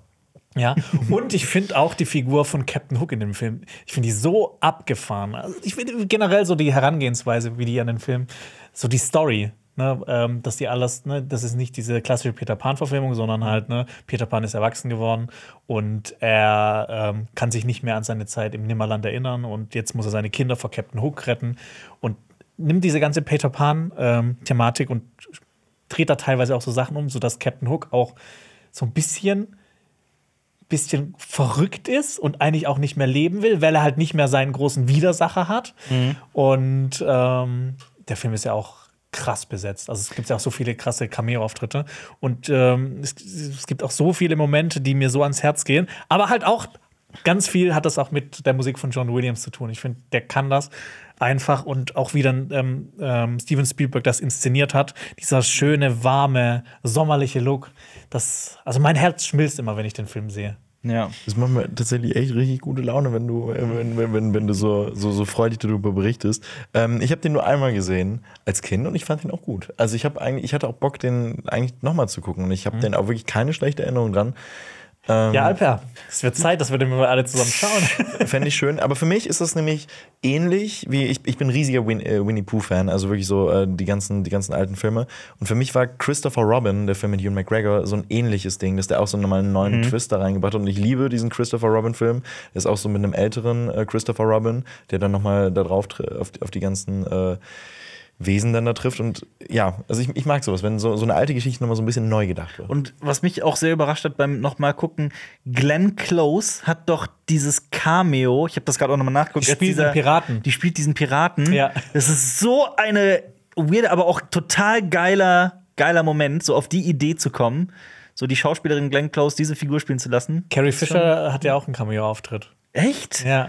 Ah, daran erinnere ich mich als Das am. Ende wird so ein Pärchen nach oben mit, mit dem Feenstaub, fliegt das so und das ist Ah. Carrie Fisher. krass. Wie cool. Ja, okay, ich habe Bock nochmal hochzugucken. Du hast mir Bock drauf Ja. gemacht. Ja. Danke dir. Ja, und das, äh, es gibt noch eine tolle Sache zum Film. Äh, ich glaube, das war ja so, dass Steven Spielberg durch den Film Robin Williams kennengelernt hat und dass die ähm, eine schöne Freundschaft dann verbunden hat. Ja. ja, wir haben aber auch ähm, ein sehr spannendes Thema mitgebracht, nämlich äh, Harry Potter, der angeblich eine Doku dreht. Was hat es damit auf sich? Es war natürlich ein bisschen clickbaity formuliert. Es ist Daniel Radcliffe. Es ist Daniel Radcliffe, aber zu Harry Potter, es ist wirklich eine super spannende Geschichte. Mich hat das total äh, berührt und fasziniert, was da passiert. Ähm, ja, Daniel Radcliffe macht weiterhin das, worauf er Bock hat. Und jetzt äh, ist der Executive Producer äh, eines Dokumentarfilms, an dem er wohl aber auch sehr äh, aktiv beteiligt ist, namens David Holmes, The Boy Who Lived. Ist natürlich eine Anspielung auf Harry Potter. Dieser David Holmes war sein Stunt-Double Stunt seit dem ersten Harry Potter. Die beiden wurden gute Freunde. Und beim Dreh von Die Heiligtümer des Todes Teil 1 kam es zu einem tragischen, folgenschweren Unfall. Ähm, eine Explosion ging anscheinend schief, also eine geplante Explosion. Irgendwas ist da passiert. Ich habe das auch nicht so ganz rekonstruieren können aus dem, was ich recherchiert habe. Auf jeden Fall verletzte sich David Holmes an der Wirbelsäule und war fortan querschnittsgelähmt. Daniel Radcliffe hat das damals sehr tief getroffen. Er sammelte damals auch bei einer Charity-Aktion Geld für die Behandlungskosten in den USA. Ähm, ja, und dieser Dokumentarfilm dreht sich jetzt um das Leben, den Alltag und die Lebensphilosophie von David Holmes, aber auch soll auch um Stuntfilm, äh, Stuntleute im Allgemeinen gehen. Und ich fand es wahnsinnig herzerwärmend, das zu lesen. Ich fand das extrem cool. Und ich habe sogar auch zwei Zitate mitgebracht dazu. Zum einen von Daniel Radcliffe, der hat vor ein paar Jahren in einem Podcast was Tolles über Stuntleute gesagt, nämlich es gibt diesen Mythos über Stuntleute, dass sie Superhelden wären. Wenn die Leute in einem Film etwas sehen, das besonders schmerzhaft oder schrecklich aussieht, denken sie, dass da getrickst wurde. Vielleicht war es ja ein Computereffekt oder es gab einen sicheren Weg, die Szene aufzunehmen. Das ist oft aber nicht der Fall. Zum Beispiel gibt es keine Möglichkeit zu faken, wie jemand die Treppe runterfällt. Wenn Stuntleute von einem Auto überfahren werden, werden sie von einem Auto überfahren, auch wenn es dann langsamer fährt, als es in der Situation eigentlich würde. Sie finden den sichersten Weg, ihre Stunts zu vollführen, aber es tut trotzdem weh. Das fand ich irgendwie sehr cool, diesen Satz. Der kann echt gut Deutsch. Ich hab's übersetzt. Nee, also ich finde ich, ich find, ich find generell dieses, ähm, man sollte die Arbeit von Stuntleuten auch immer mehr wertschätzen. Und das wird ja auch oftmals von dieser, dieser Community der Stuntleute auch gefordert, dass man bei den Oscars auch mal Ja. einfach wirklich so eine Kategorie für die besten Stunts oder so oder sowas ins Leben ruft. Und ich finde, es ist wirklich super wichtig. Sowas wie, sowas wie Hook oder, oder all, alle unsere Lieblingsfilme, Ja. die Action-Szenen beinhalten, die wären nicht das ohne Stuntleute. Ja, das Gegenargument von der Academy ist ja immer, dass sie befürchten, dass wenn sie einen Preis ausrufen für die besten Stunts, dass die Stunts dadurch nur noch waghalsiger Ja, werden das- und dadurch Menschen zu Schaden kommen. Also das ist, Also ich glaube, waghalsiger als Mission Impossible kannst du eh nicht mehr werden. das ist wahr. Aber äh, ansonsten bin ich natürlich vollkommen bei dir. Es Also gibt ja auch Awards für Stunt. Ja, die sind ja. halt einfach nicht so Ist halt nur in der bekannt. Community dann. Ja. Und es ist, ich finde es halt auch, das ist, finde ich, eine der größten Stärken an Tarantinos Once Upon a Time in äh, Hollywood, dass es eben auch um einen Stuntman geht und dass da auch diese, diese, dieses Department einfach so ein bisschen mehr Beachtung bekommt und Aufmerksamkeit. Ich habe nämlich jetzt auch noch ein Zitat von äh, David Holmes mitgebracht, von seinem Instagram-Account David Holmes83. Er hat nämlich geschrieben, also unter anderem, ein Stuntman zu sein war meine Berufung. Harrys Double zu sein war der beste Job der Welt. Ich war nur aufgrund der gemeinsamen Liebe und der Unterstützung in der Lage zu überleben. Nur dank dieser Liebe und Unterstützung kann ich mit dieser Doku nun meine Reise mit euch teilen. Ja, fand ich Ja. sehr schön. Das klingt alles super, super Ja. schön. Und ich, mu- ich muss, ich breche immer eine Lanze für Daniel Radcliffe. Ich finde, Daniel Radcliffe ist einer der Ah. coolsten Menschen, den es auf dieser Welt gibt. A, von seinen, von, von seinen Jobs, die er immer macht. Also wirklich, der, der Mann macht jetzt wirklich nur noch das, worauf er Bock hat. Ja. Und das liebe ich so sehr. Und du merkst einfach, der hat wirklich so viel Bock am Schauspiel und diese Craziness. Ja. Und ich liebe es auch einfach, der ist so ein, ich meine, man kennt ihn nicht. Also man kann natürlich jetzt so viel sagen, wie man möchte, aber ich finde, er kommt einfach wirklich immer unfassbar sympathisch rüber. Und als ein Mensch, der Harry Potter ist, Mhm. dass er so auf dem Boden geblieben ist, finde ich so, so sympathisch. Ja, auf der, also er hat jetzt genug Geld verdient Natürlich mit so. Harry Potter, dadurch kann er sich halt diese Jobs leisten, so Filme wie Guns Akimbo oder Oh ja. Jungle oder jetzt Weird Al zu spielen und sowas, Swiss Army Man, aber da sind halt so viele großartige Filme dabei. Dasselbe bei Robert Pattinson Mhm. ja genauso. Ähm, Elijah Wood macht ich, Elijah auch Wood, Elijah Wood, genau. ja. Aber Daniel Radcliffe und Elijah Wood sind ja auch wirklich diesen, diesen Ja. das, das, das passt ja auch irgendwie. Ja, Ja. Frodo und, und Harry. Potter. Das kam ja im gleichen Jahr raus auch. Genau, deswegen, also die haben, die sind ja auch relativ gut befreundet. Ja. Ähm, deswegen, ich finde das sehr sympathisch. ja. Ich wäre auch gern mit dem befreundet. Ich wäre auch gerne mit dem befreundet. Nun gut, kommen wir zum Newsticker. Richtig, von ähm, einer eigentlich sehr, sehr schönen Nachricht kommen wir direkt zu einer sehr, sehr tragischen Nachricht, denn Alper hat es ja am Anfang schon genannt. Äh, Matthew Perry, einer äh, der wohl ja, bekanntesten Sitcom-Darsteller, ähm, nämlich äh, er hat Chandler in Friends gespielt, ist äh, von uns gegangen. Er ist tot am 28. Oktober äh, mit 54 Jahren in seinem Zuhause in Los Angeles aufgefunden worden. Und er hatte lange Zeit mit Suchtproblemen zu kämpfen, vor allem ähm, Schmerzmittel. Aber und, Alkohol. Genau. Und ähm, er hat es dann auch geschafft, dann clean zu werden und hat dann auch sehr viel, sehr viele Talks darüber geführt, hat sehr vielen Menschen geholfen, die selber auch ähm, diese Probleme hatten. Und äh, er ist aber nicht nur für Friends bekannt, natürlich hauptsächlich, aber er hat auch in Filmen wie Fools Rush In oder The Whole Nine Yards mitgespielt.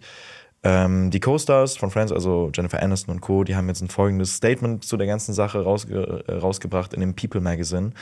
Wir sind durch den Verlust von Matthew am Boden zerstört. Wir waren mehr als nur Kollegen. Wir waren eine Familie. Es gibt so viel zu sagen, aber nun brauchen wir die Zeit, um zu trauern und diesen unvorstellbaren Verlust zu verarbeiten.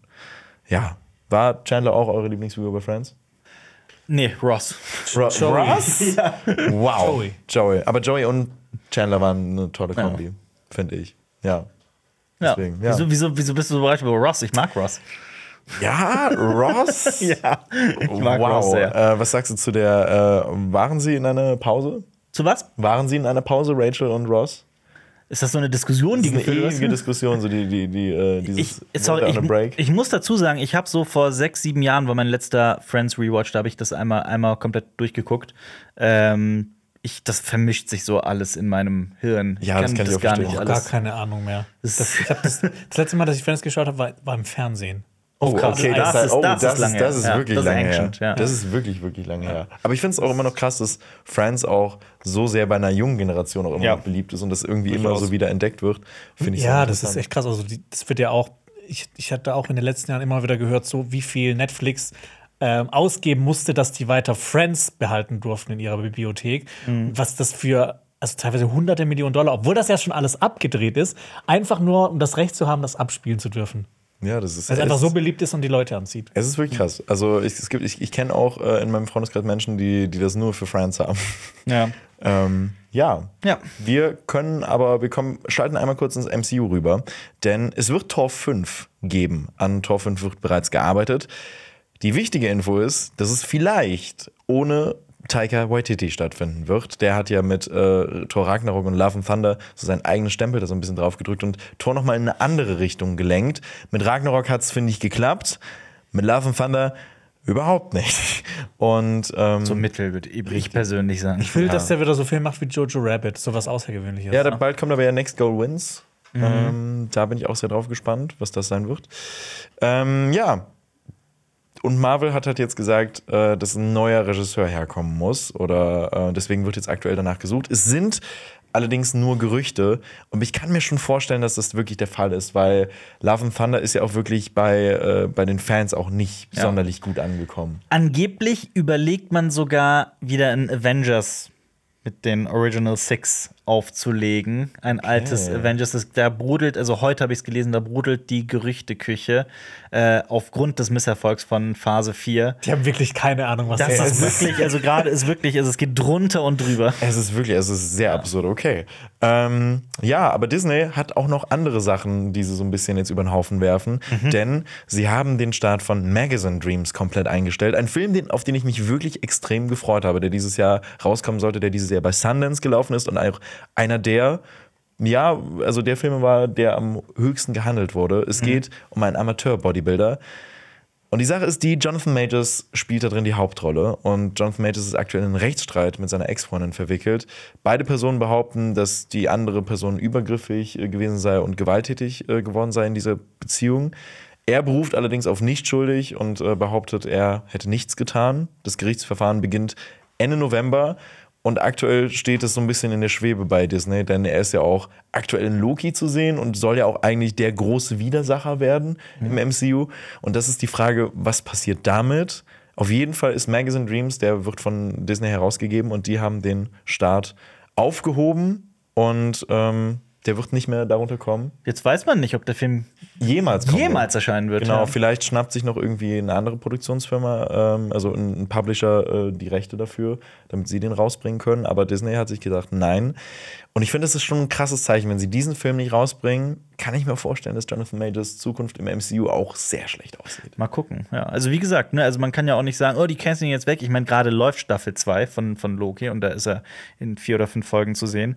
Ähm, ja, also keine Ahnung. Die äh, Sache ist auch, wer weiß, ob nicht vielleicht Warner Bros. oder sowas ein anderes Studio halt daherkommt und sich vielleicht doch die Rechte an Magazine Dreams schnappt und äh, den doch noch veröffentlicht. Aber gerade gibt hat der keinen Kinostart, obwohl das ein echt äh, heiß gehandelter Film ist. Richtig. Also, also ich habe auch mehrfach gelesen, dass, dass Jonathan Majors Performance dann auch wirklich extrem, extrem, extrem gut sein soll. Ja. Und äh, ja. Ist halt aber auch ein, also ich habe alle Filme, die ich gesehen habe mit ihm, also er hat in jedem der Filme brilliert. Ja, finde ich auch. Ja. Also er hat wirklich, er ist das Gute in, in Ant-Man Quantumania. Ja, allerdings, ja, sagen. wirklich. Das, der, einzig Gute. Das einzig Gute, ja. Immer noch anschauen. Ja, mach es nicht, mach es wirklich nicht, es lohnt sich nicht. Ähm, Disney hat aber auch generell noch sehr viel verschoben müssen. Schneewittchen wurde um ein Jahr nach hinten verschoben, also der Film mit Rachel Zegler, also die Realverfilmung. Und genauso wie Elio, ein äh, kommender Pixar-Film, wo es auch schon einen Trailer zugegeben hat, der wurde um ganze 15 Monate ins Jahr 2025 verschoben. Also da hat der ganze Streik auch nochmal, da nochmal eine ganze Welle Ja. ausgelöst. Und der Schauspielendenstreik von der After geht ja jetzt angeblich auch noch weiter. Da gibt es immer noch keine Einigungen. Also Nicht, mal dass Dune gucken. 2 doch noch verschoben wird. Du hörst jetzt auf. Okay, ich höre jetzt auf. Ich höre auf. Und wir reden nämlich über, lieber schnell über einen äh, absoluten Superhit. Ähm, trotz vernichtender Kritiken ist Five Nights at Freddy's ein unfassbarer Erfolg. Der hat am Startwochenende in den USA 80 Millionen US-Dollar eingenommen, weltweit 132 Millionen US-Dollar. Und das alles bei einem Budget von 20 Millionen US-Dollar. Das heißt, es ist wirklich ein extremer Erfolg. Und das Ganze liegt, äh, liegt, äh, liegt auch daran, dass der, der Hype, glaube ich, einfach immer noch so doch größer ist, als ich ihn damals eigentlich eingeschätzt habe, weil ich habe immer gedacht, das ist so ein Ding, was äh, äh, einfach so ein bisschen wegläuft. Nee, Aber anscheinend nicht. das ist genau das Gegenteil. Vor allem Ähm. ist das Interessante ist ja auch, der lief zeitgleich auf dem Streamingdienst Peacock, den es ja hierzulande nicht gibt. Und das muss man sich überlegen. Also, ne, der kam im Kino und auf dem Streamingdienst und trotzdem hat der solche Zahlen eingefahren. Also, das ist schon, das ist schon krass. Das hat zuletzt angeblich nur äh, äh, Black Widow geschafft, so ähnlich. So ähnlich hoch. Aber ich glaube, der hier hat den sogar noch übertrumpft. Und das ist ja auch krass, Ja. weil bei Black Widow ist es ja auch Corona-bedingt gewesen. Ja. So, das, Genau. Das, also, Um, ja. Und man muss auch noch bedenken, dass, ähm, ja, wobei das Corona, also spricht ja eher dafür, dass die Leute ins Kino gegangen sind. Da den Ja. Aber ähm, der Film hat mehr eingenommen als Scream 6 und The Nun 2 zusammen. Also nimm die beiden am Startwochenende zusammen, die Einnahmen, und pack noch was drauf, und dann bist du bei Five Nights at Freddy's. Vielleicht liegt es an den hohen Zahlen hinter dem Filmtitel. Bitte was? Vielleicht liegt es an den hohen Zahlen hinter dem Filmtitel. Bei Scream 6 meinst du? Ja, Scream 6. Ja, aber es sind auch Five Nights. Oh ja. Ach, stimmt. Ne? Hoppala. Ja. Das ist, glaube ich, auch so ein krasser TikTok-Hype gewesen. Ja, das, ist auch, Ja. das ist auch blöd, dass der halt nicht fünf Nächte lang geht, der Film. das, das stimmt, ja. Ja. Das finde ich, find ich auch, find ich auch krass. Will, ich auch mein Geld immer zurück. danach, Genau. Ja. Äh, Geld ist, kann dumm sein, wenn man anlegt. Damit kommen wir zu den Filmstarts der Woche. Wir beginnen nämlich direkt diese Woche mit einem Kinofilm namens Dumb Money, dummes Geld. Ähm, das ist ein äußerst außergewöhnlicher Film. Es geht nämlich um die GameStop-Aktie. Kein Spaß. Genauer gesagt geht es um den Finanzmarktanalysten und Familienvater Keith Gill. Der Name sagt einem vielleicht nichts, aber vielleicht kennen ein paar Leute, die auf Reddit unterwegs sind, den äh, Usernamen Deep Fucking Value oder auch Roaring Kitty, so hieß der auf äh, YouTube, wenn ich mich nicht irre. Und er hat wirklich über Monate auf Reddit immer wieder sein Portfolio gepostet, also welche Investitionen er getätigt hat, welche Aktien er gekauft hat und so weiter.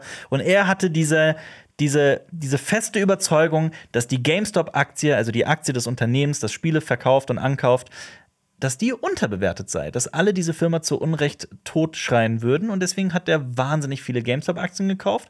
Und auf Reddit hat er es geschafft, einen Menschen nach dem anderen davon zu überzeugen, dass GameStop das the next big thing ist und das hat zu einem riesigen Trend geführt, dass plötzlich alle in GameStop-Aktien investiert haben. Und die GameStop-Aktie ist von zwischenzeitlich ähm, ich weiß nicht, was der Tiefstand damals war, aber ich glaube so, ich sage jetzt mal 20 Dollar oder sowas. War den ja auch so kurz vor der Insolvenz. Genau, also es gab deswegen auch sehr, sehr viele sogenannte Shortseller, also Leute, die darauf gewettet haben, dass die Firma äh, äh, pleite geht oder dass die Aktie runtergeht. Das genaue Gegenteil ist für einen kurzen Moment passiert in der Zeit. Die ist sogar auf 480 Dollar hoch und hat ihren Wert vervielfacht. Das hat viele Menschen recht wohlhabend gemacht. Ähm, das Besondere daran ist auch dieses Subreddit, auf dem das Ganze passiert ist, also dieses Forum, sage ich mal. Ähm, Wall, Street, Bets, ja. genau, ist komplett durch die Decke gegangen und hat so eine eigene Sprache entwickelt und so unendlich viele Memes. Da haben sich Leute gegenseitig als Apes bezeichnet. Apes together strong. Ja. Ah, ja, Was natürlich auch daran liegt, dass so riesige Investmentfirmen, ähm, die bezeichnen das eben als Dumb Money, wenn ähm, Leute wie du und ich halt in ein paar Aktien investieren und so weiter. Ähm, die betrachten das als einfaches, schnell verdientes Geld und äh, äh, ja, darum geht's, um diesen Trend. Ähm, ich habe das damals aus aller, allernächster Nähe verfolgt. Also ich war wirklich sehr krass tief drin in diesem Wall Street Bets Ding. Ähm, Das ist ja auch so eine klassische David gegen ja, Goliath-Geschichte. 100 Prozent. Dass sich halt viele Leute auch, viele Davids zusammenschließen, dann kann man halt auch mal gegen Goliath ankommen. Find Ganz genau. Nee, ich finde ich, ich find das wichtig, weil GameStop hat mich immer über, den- über den Tisch gezogen. Deswegen so, fickt euch. So. ja. Auf jeden Fall, äh, Regie führt äh, Craig Gillespie. Ich habe leider die Aussprache des Namens nicht gefunden. Craig Gillespie. Gillespie. Ähm, der ist bekannt für die Filme I, Tonya und Cruella. doch Pam und, äh, Pam und äh, Dings da.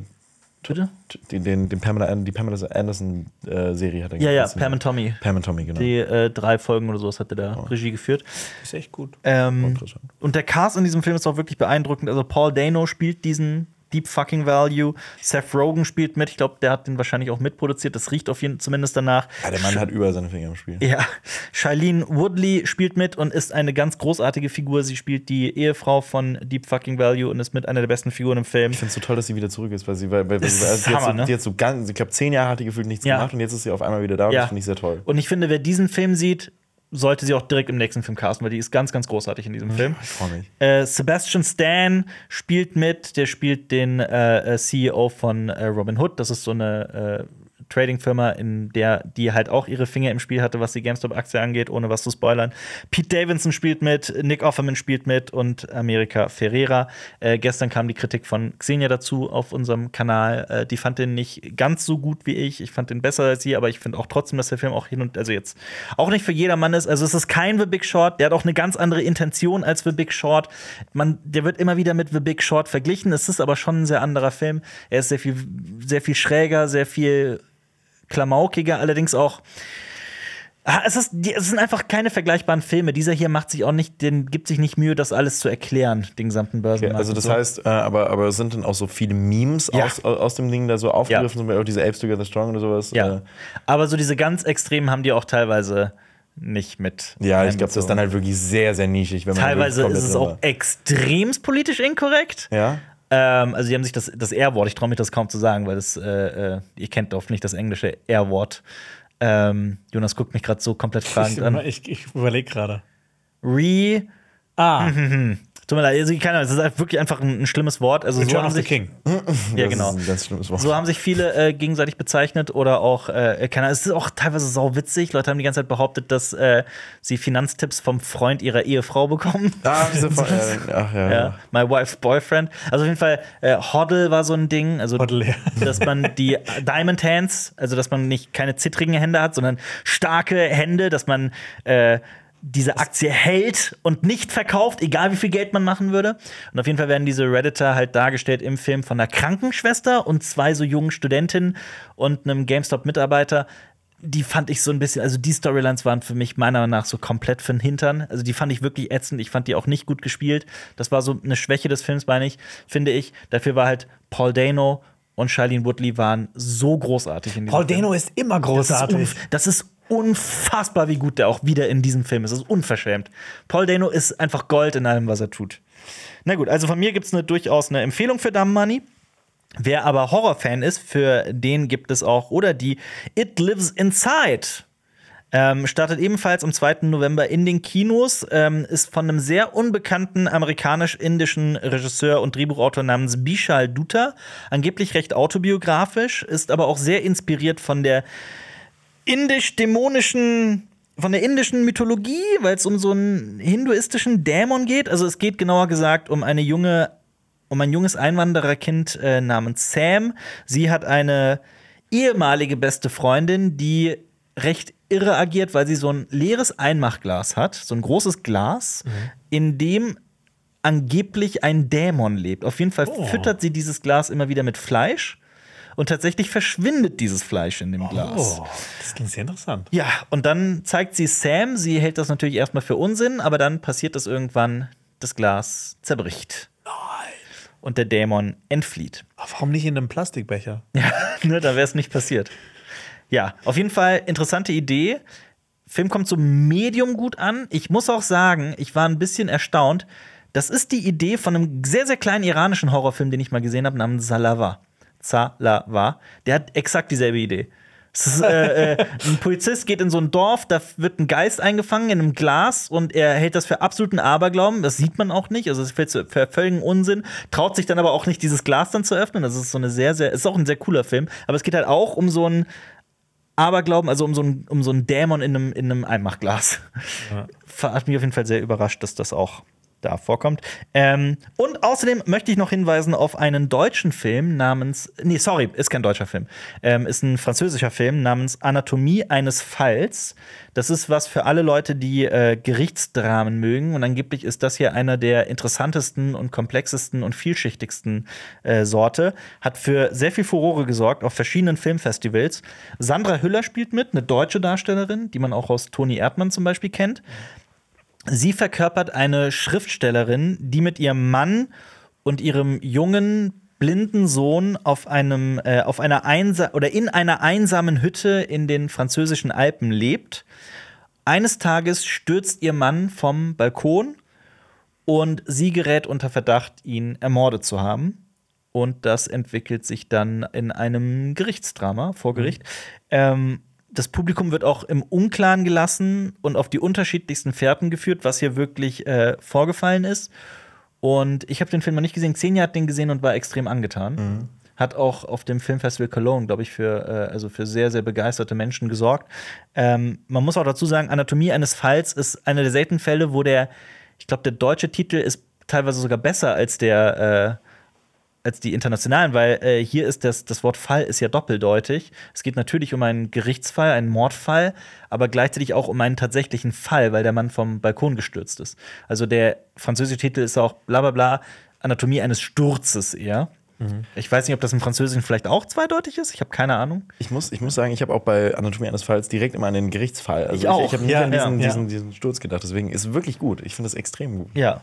Und das Schöne ist halt, dass es entwickelt sich wohl so krass über so ein Whodunit hinaus. Also es geht wirklich relativ wenig darum, so ob sie es jetzt wirklich getan hat oder nicht, aber ist natürlich auch eine große Frage des Films. Es geht wohl sehr darum, was auch dieser Gerichtsfall mit diesen Figuren macht und auch sehr, äh, wie es um die Beziehungen geht. Und ich habe dazu auch noch mal ein Zitat mitgebracht von Sandra Hüller. Die hat nämlich in einem Interview, das ich gelesen habe, was sehr Spannendes gesagt. Der Film kreist darum, ob es überhaupt zulässig ist, das Privatleben von Personen gegen sie als Verdächtige zu verwenden. Weil wir alle Fehler machen in unserem Privatleben. Natürlich kann alles gegen uns verwendet werden. Aber ist das dann auch überhaupt richtig?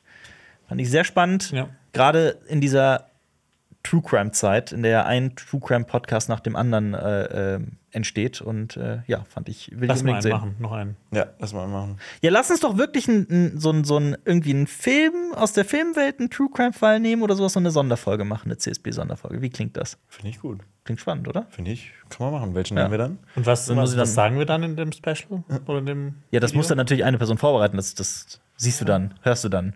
Aber dann müssen wir das dann auch mal so ein bisschen verrucht erzählen. Ja, dann ähm, hallo. Oder wir- sagen, oh, das finde ich ja ganz schrecklich. Wir schreiben einen Text und dann sortieren wir alle Buchstaben alphabetisch und dann sagt man halt die ganze Zeit aber, aber, aber. Bitte was?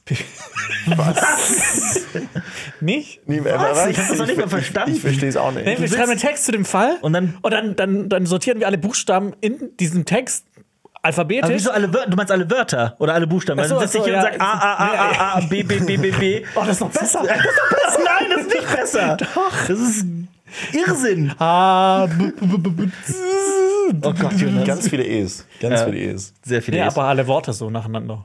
Und dann ein X. Aber ich, ich wollte auf jeden Fall noch, was ich unbedingt noch bewerben wollte, ist, ich hänge gerade an diesem Special, an diesem Skript. Das ist vielleicht das größte Video, das ich persönlich je gemacht habe. Und ich hoffe, dass wir das schaffen zeitlich und dass es fertig wird. Und ich, das kommt hoffentlich übernächsten Dienstag. Es ist nämlich so ähnlich. Es geht um äh, das besetzte Frankreich, um einen besonderen Film, der äh, 1942 bis 44 gedreht wurde. Eine unglaubliche Geschichte. Ähm, das könnte ein extrem gutes CSP-Special geben. Ich hoffe, dass das fertig wird. Es wird wirklich, es ist, äh, ja, Ja, wir, sind, wir drücken die Daumen, das wird ganz das wird gut. Ja. checkt das bitte aus. Ich habe da sehr, sehr viel Arbeit reingesteckt. Dafür Und, äh, abonniert ihr am besten Mach einfach einen. Zweiteiler draus. Ja, das wird, glaube ich, ein sehr langes, äh, mal gucken, ein sehr ausführliches Der Video. gute alte ZDF-Dreiteiler. Ja, danke fürs Zuhören. Äh, bewertet uns positiv auf Spotify und allen anderen Plat Podcast, Plattcast, Plattcast. Podcasten. Auf Plattdeutsch. Podcast-Plattform, die. Sagt dreimal hintereinander Podcast-Plattform. Podcast-Plattform, Podcast-Plattform, Podcast-Plattform. Scheiße. ja, auf allen äh, Podcast-Plattformen, die es so gibt. Und äh, ansonsten bis äh, zur nächsten Woche Freitag, wenn es wieder heißt Cinema Strikes Back. Tschüss. Tschüss. Die Funk-Podcast-Empfehlung. Schuh, wie haram ist eigentlich OnlyFans? Darf man seine Kinder schlagen? Warum daten wir Lena, aber heiraten die Lara? Und wieso wir niemals so werden wollen wie unsere Eltern? Wir sind, was würde Baba sagen, der most relatable Podcast in ganz Deutschland. Der Podcast, bei dem wir die Themen besprechen, über die sich sonst keiner traut zu reden. Das Ganze aber lustig, mit Humor, trotzdem ein bisschen deep. Und mit uns beiden, mein Name ist Marcel Nadine Orakia. Mein Name ist Kauta. Lehnt euch zurück, hört uns zu, lacht euch kaputt mit uns und viel Spaß. Bo, bo, bo, bo. Ahlen.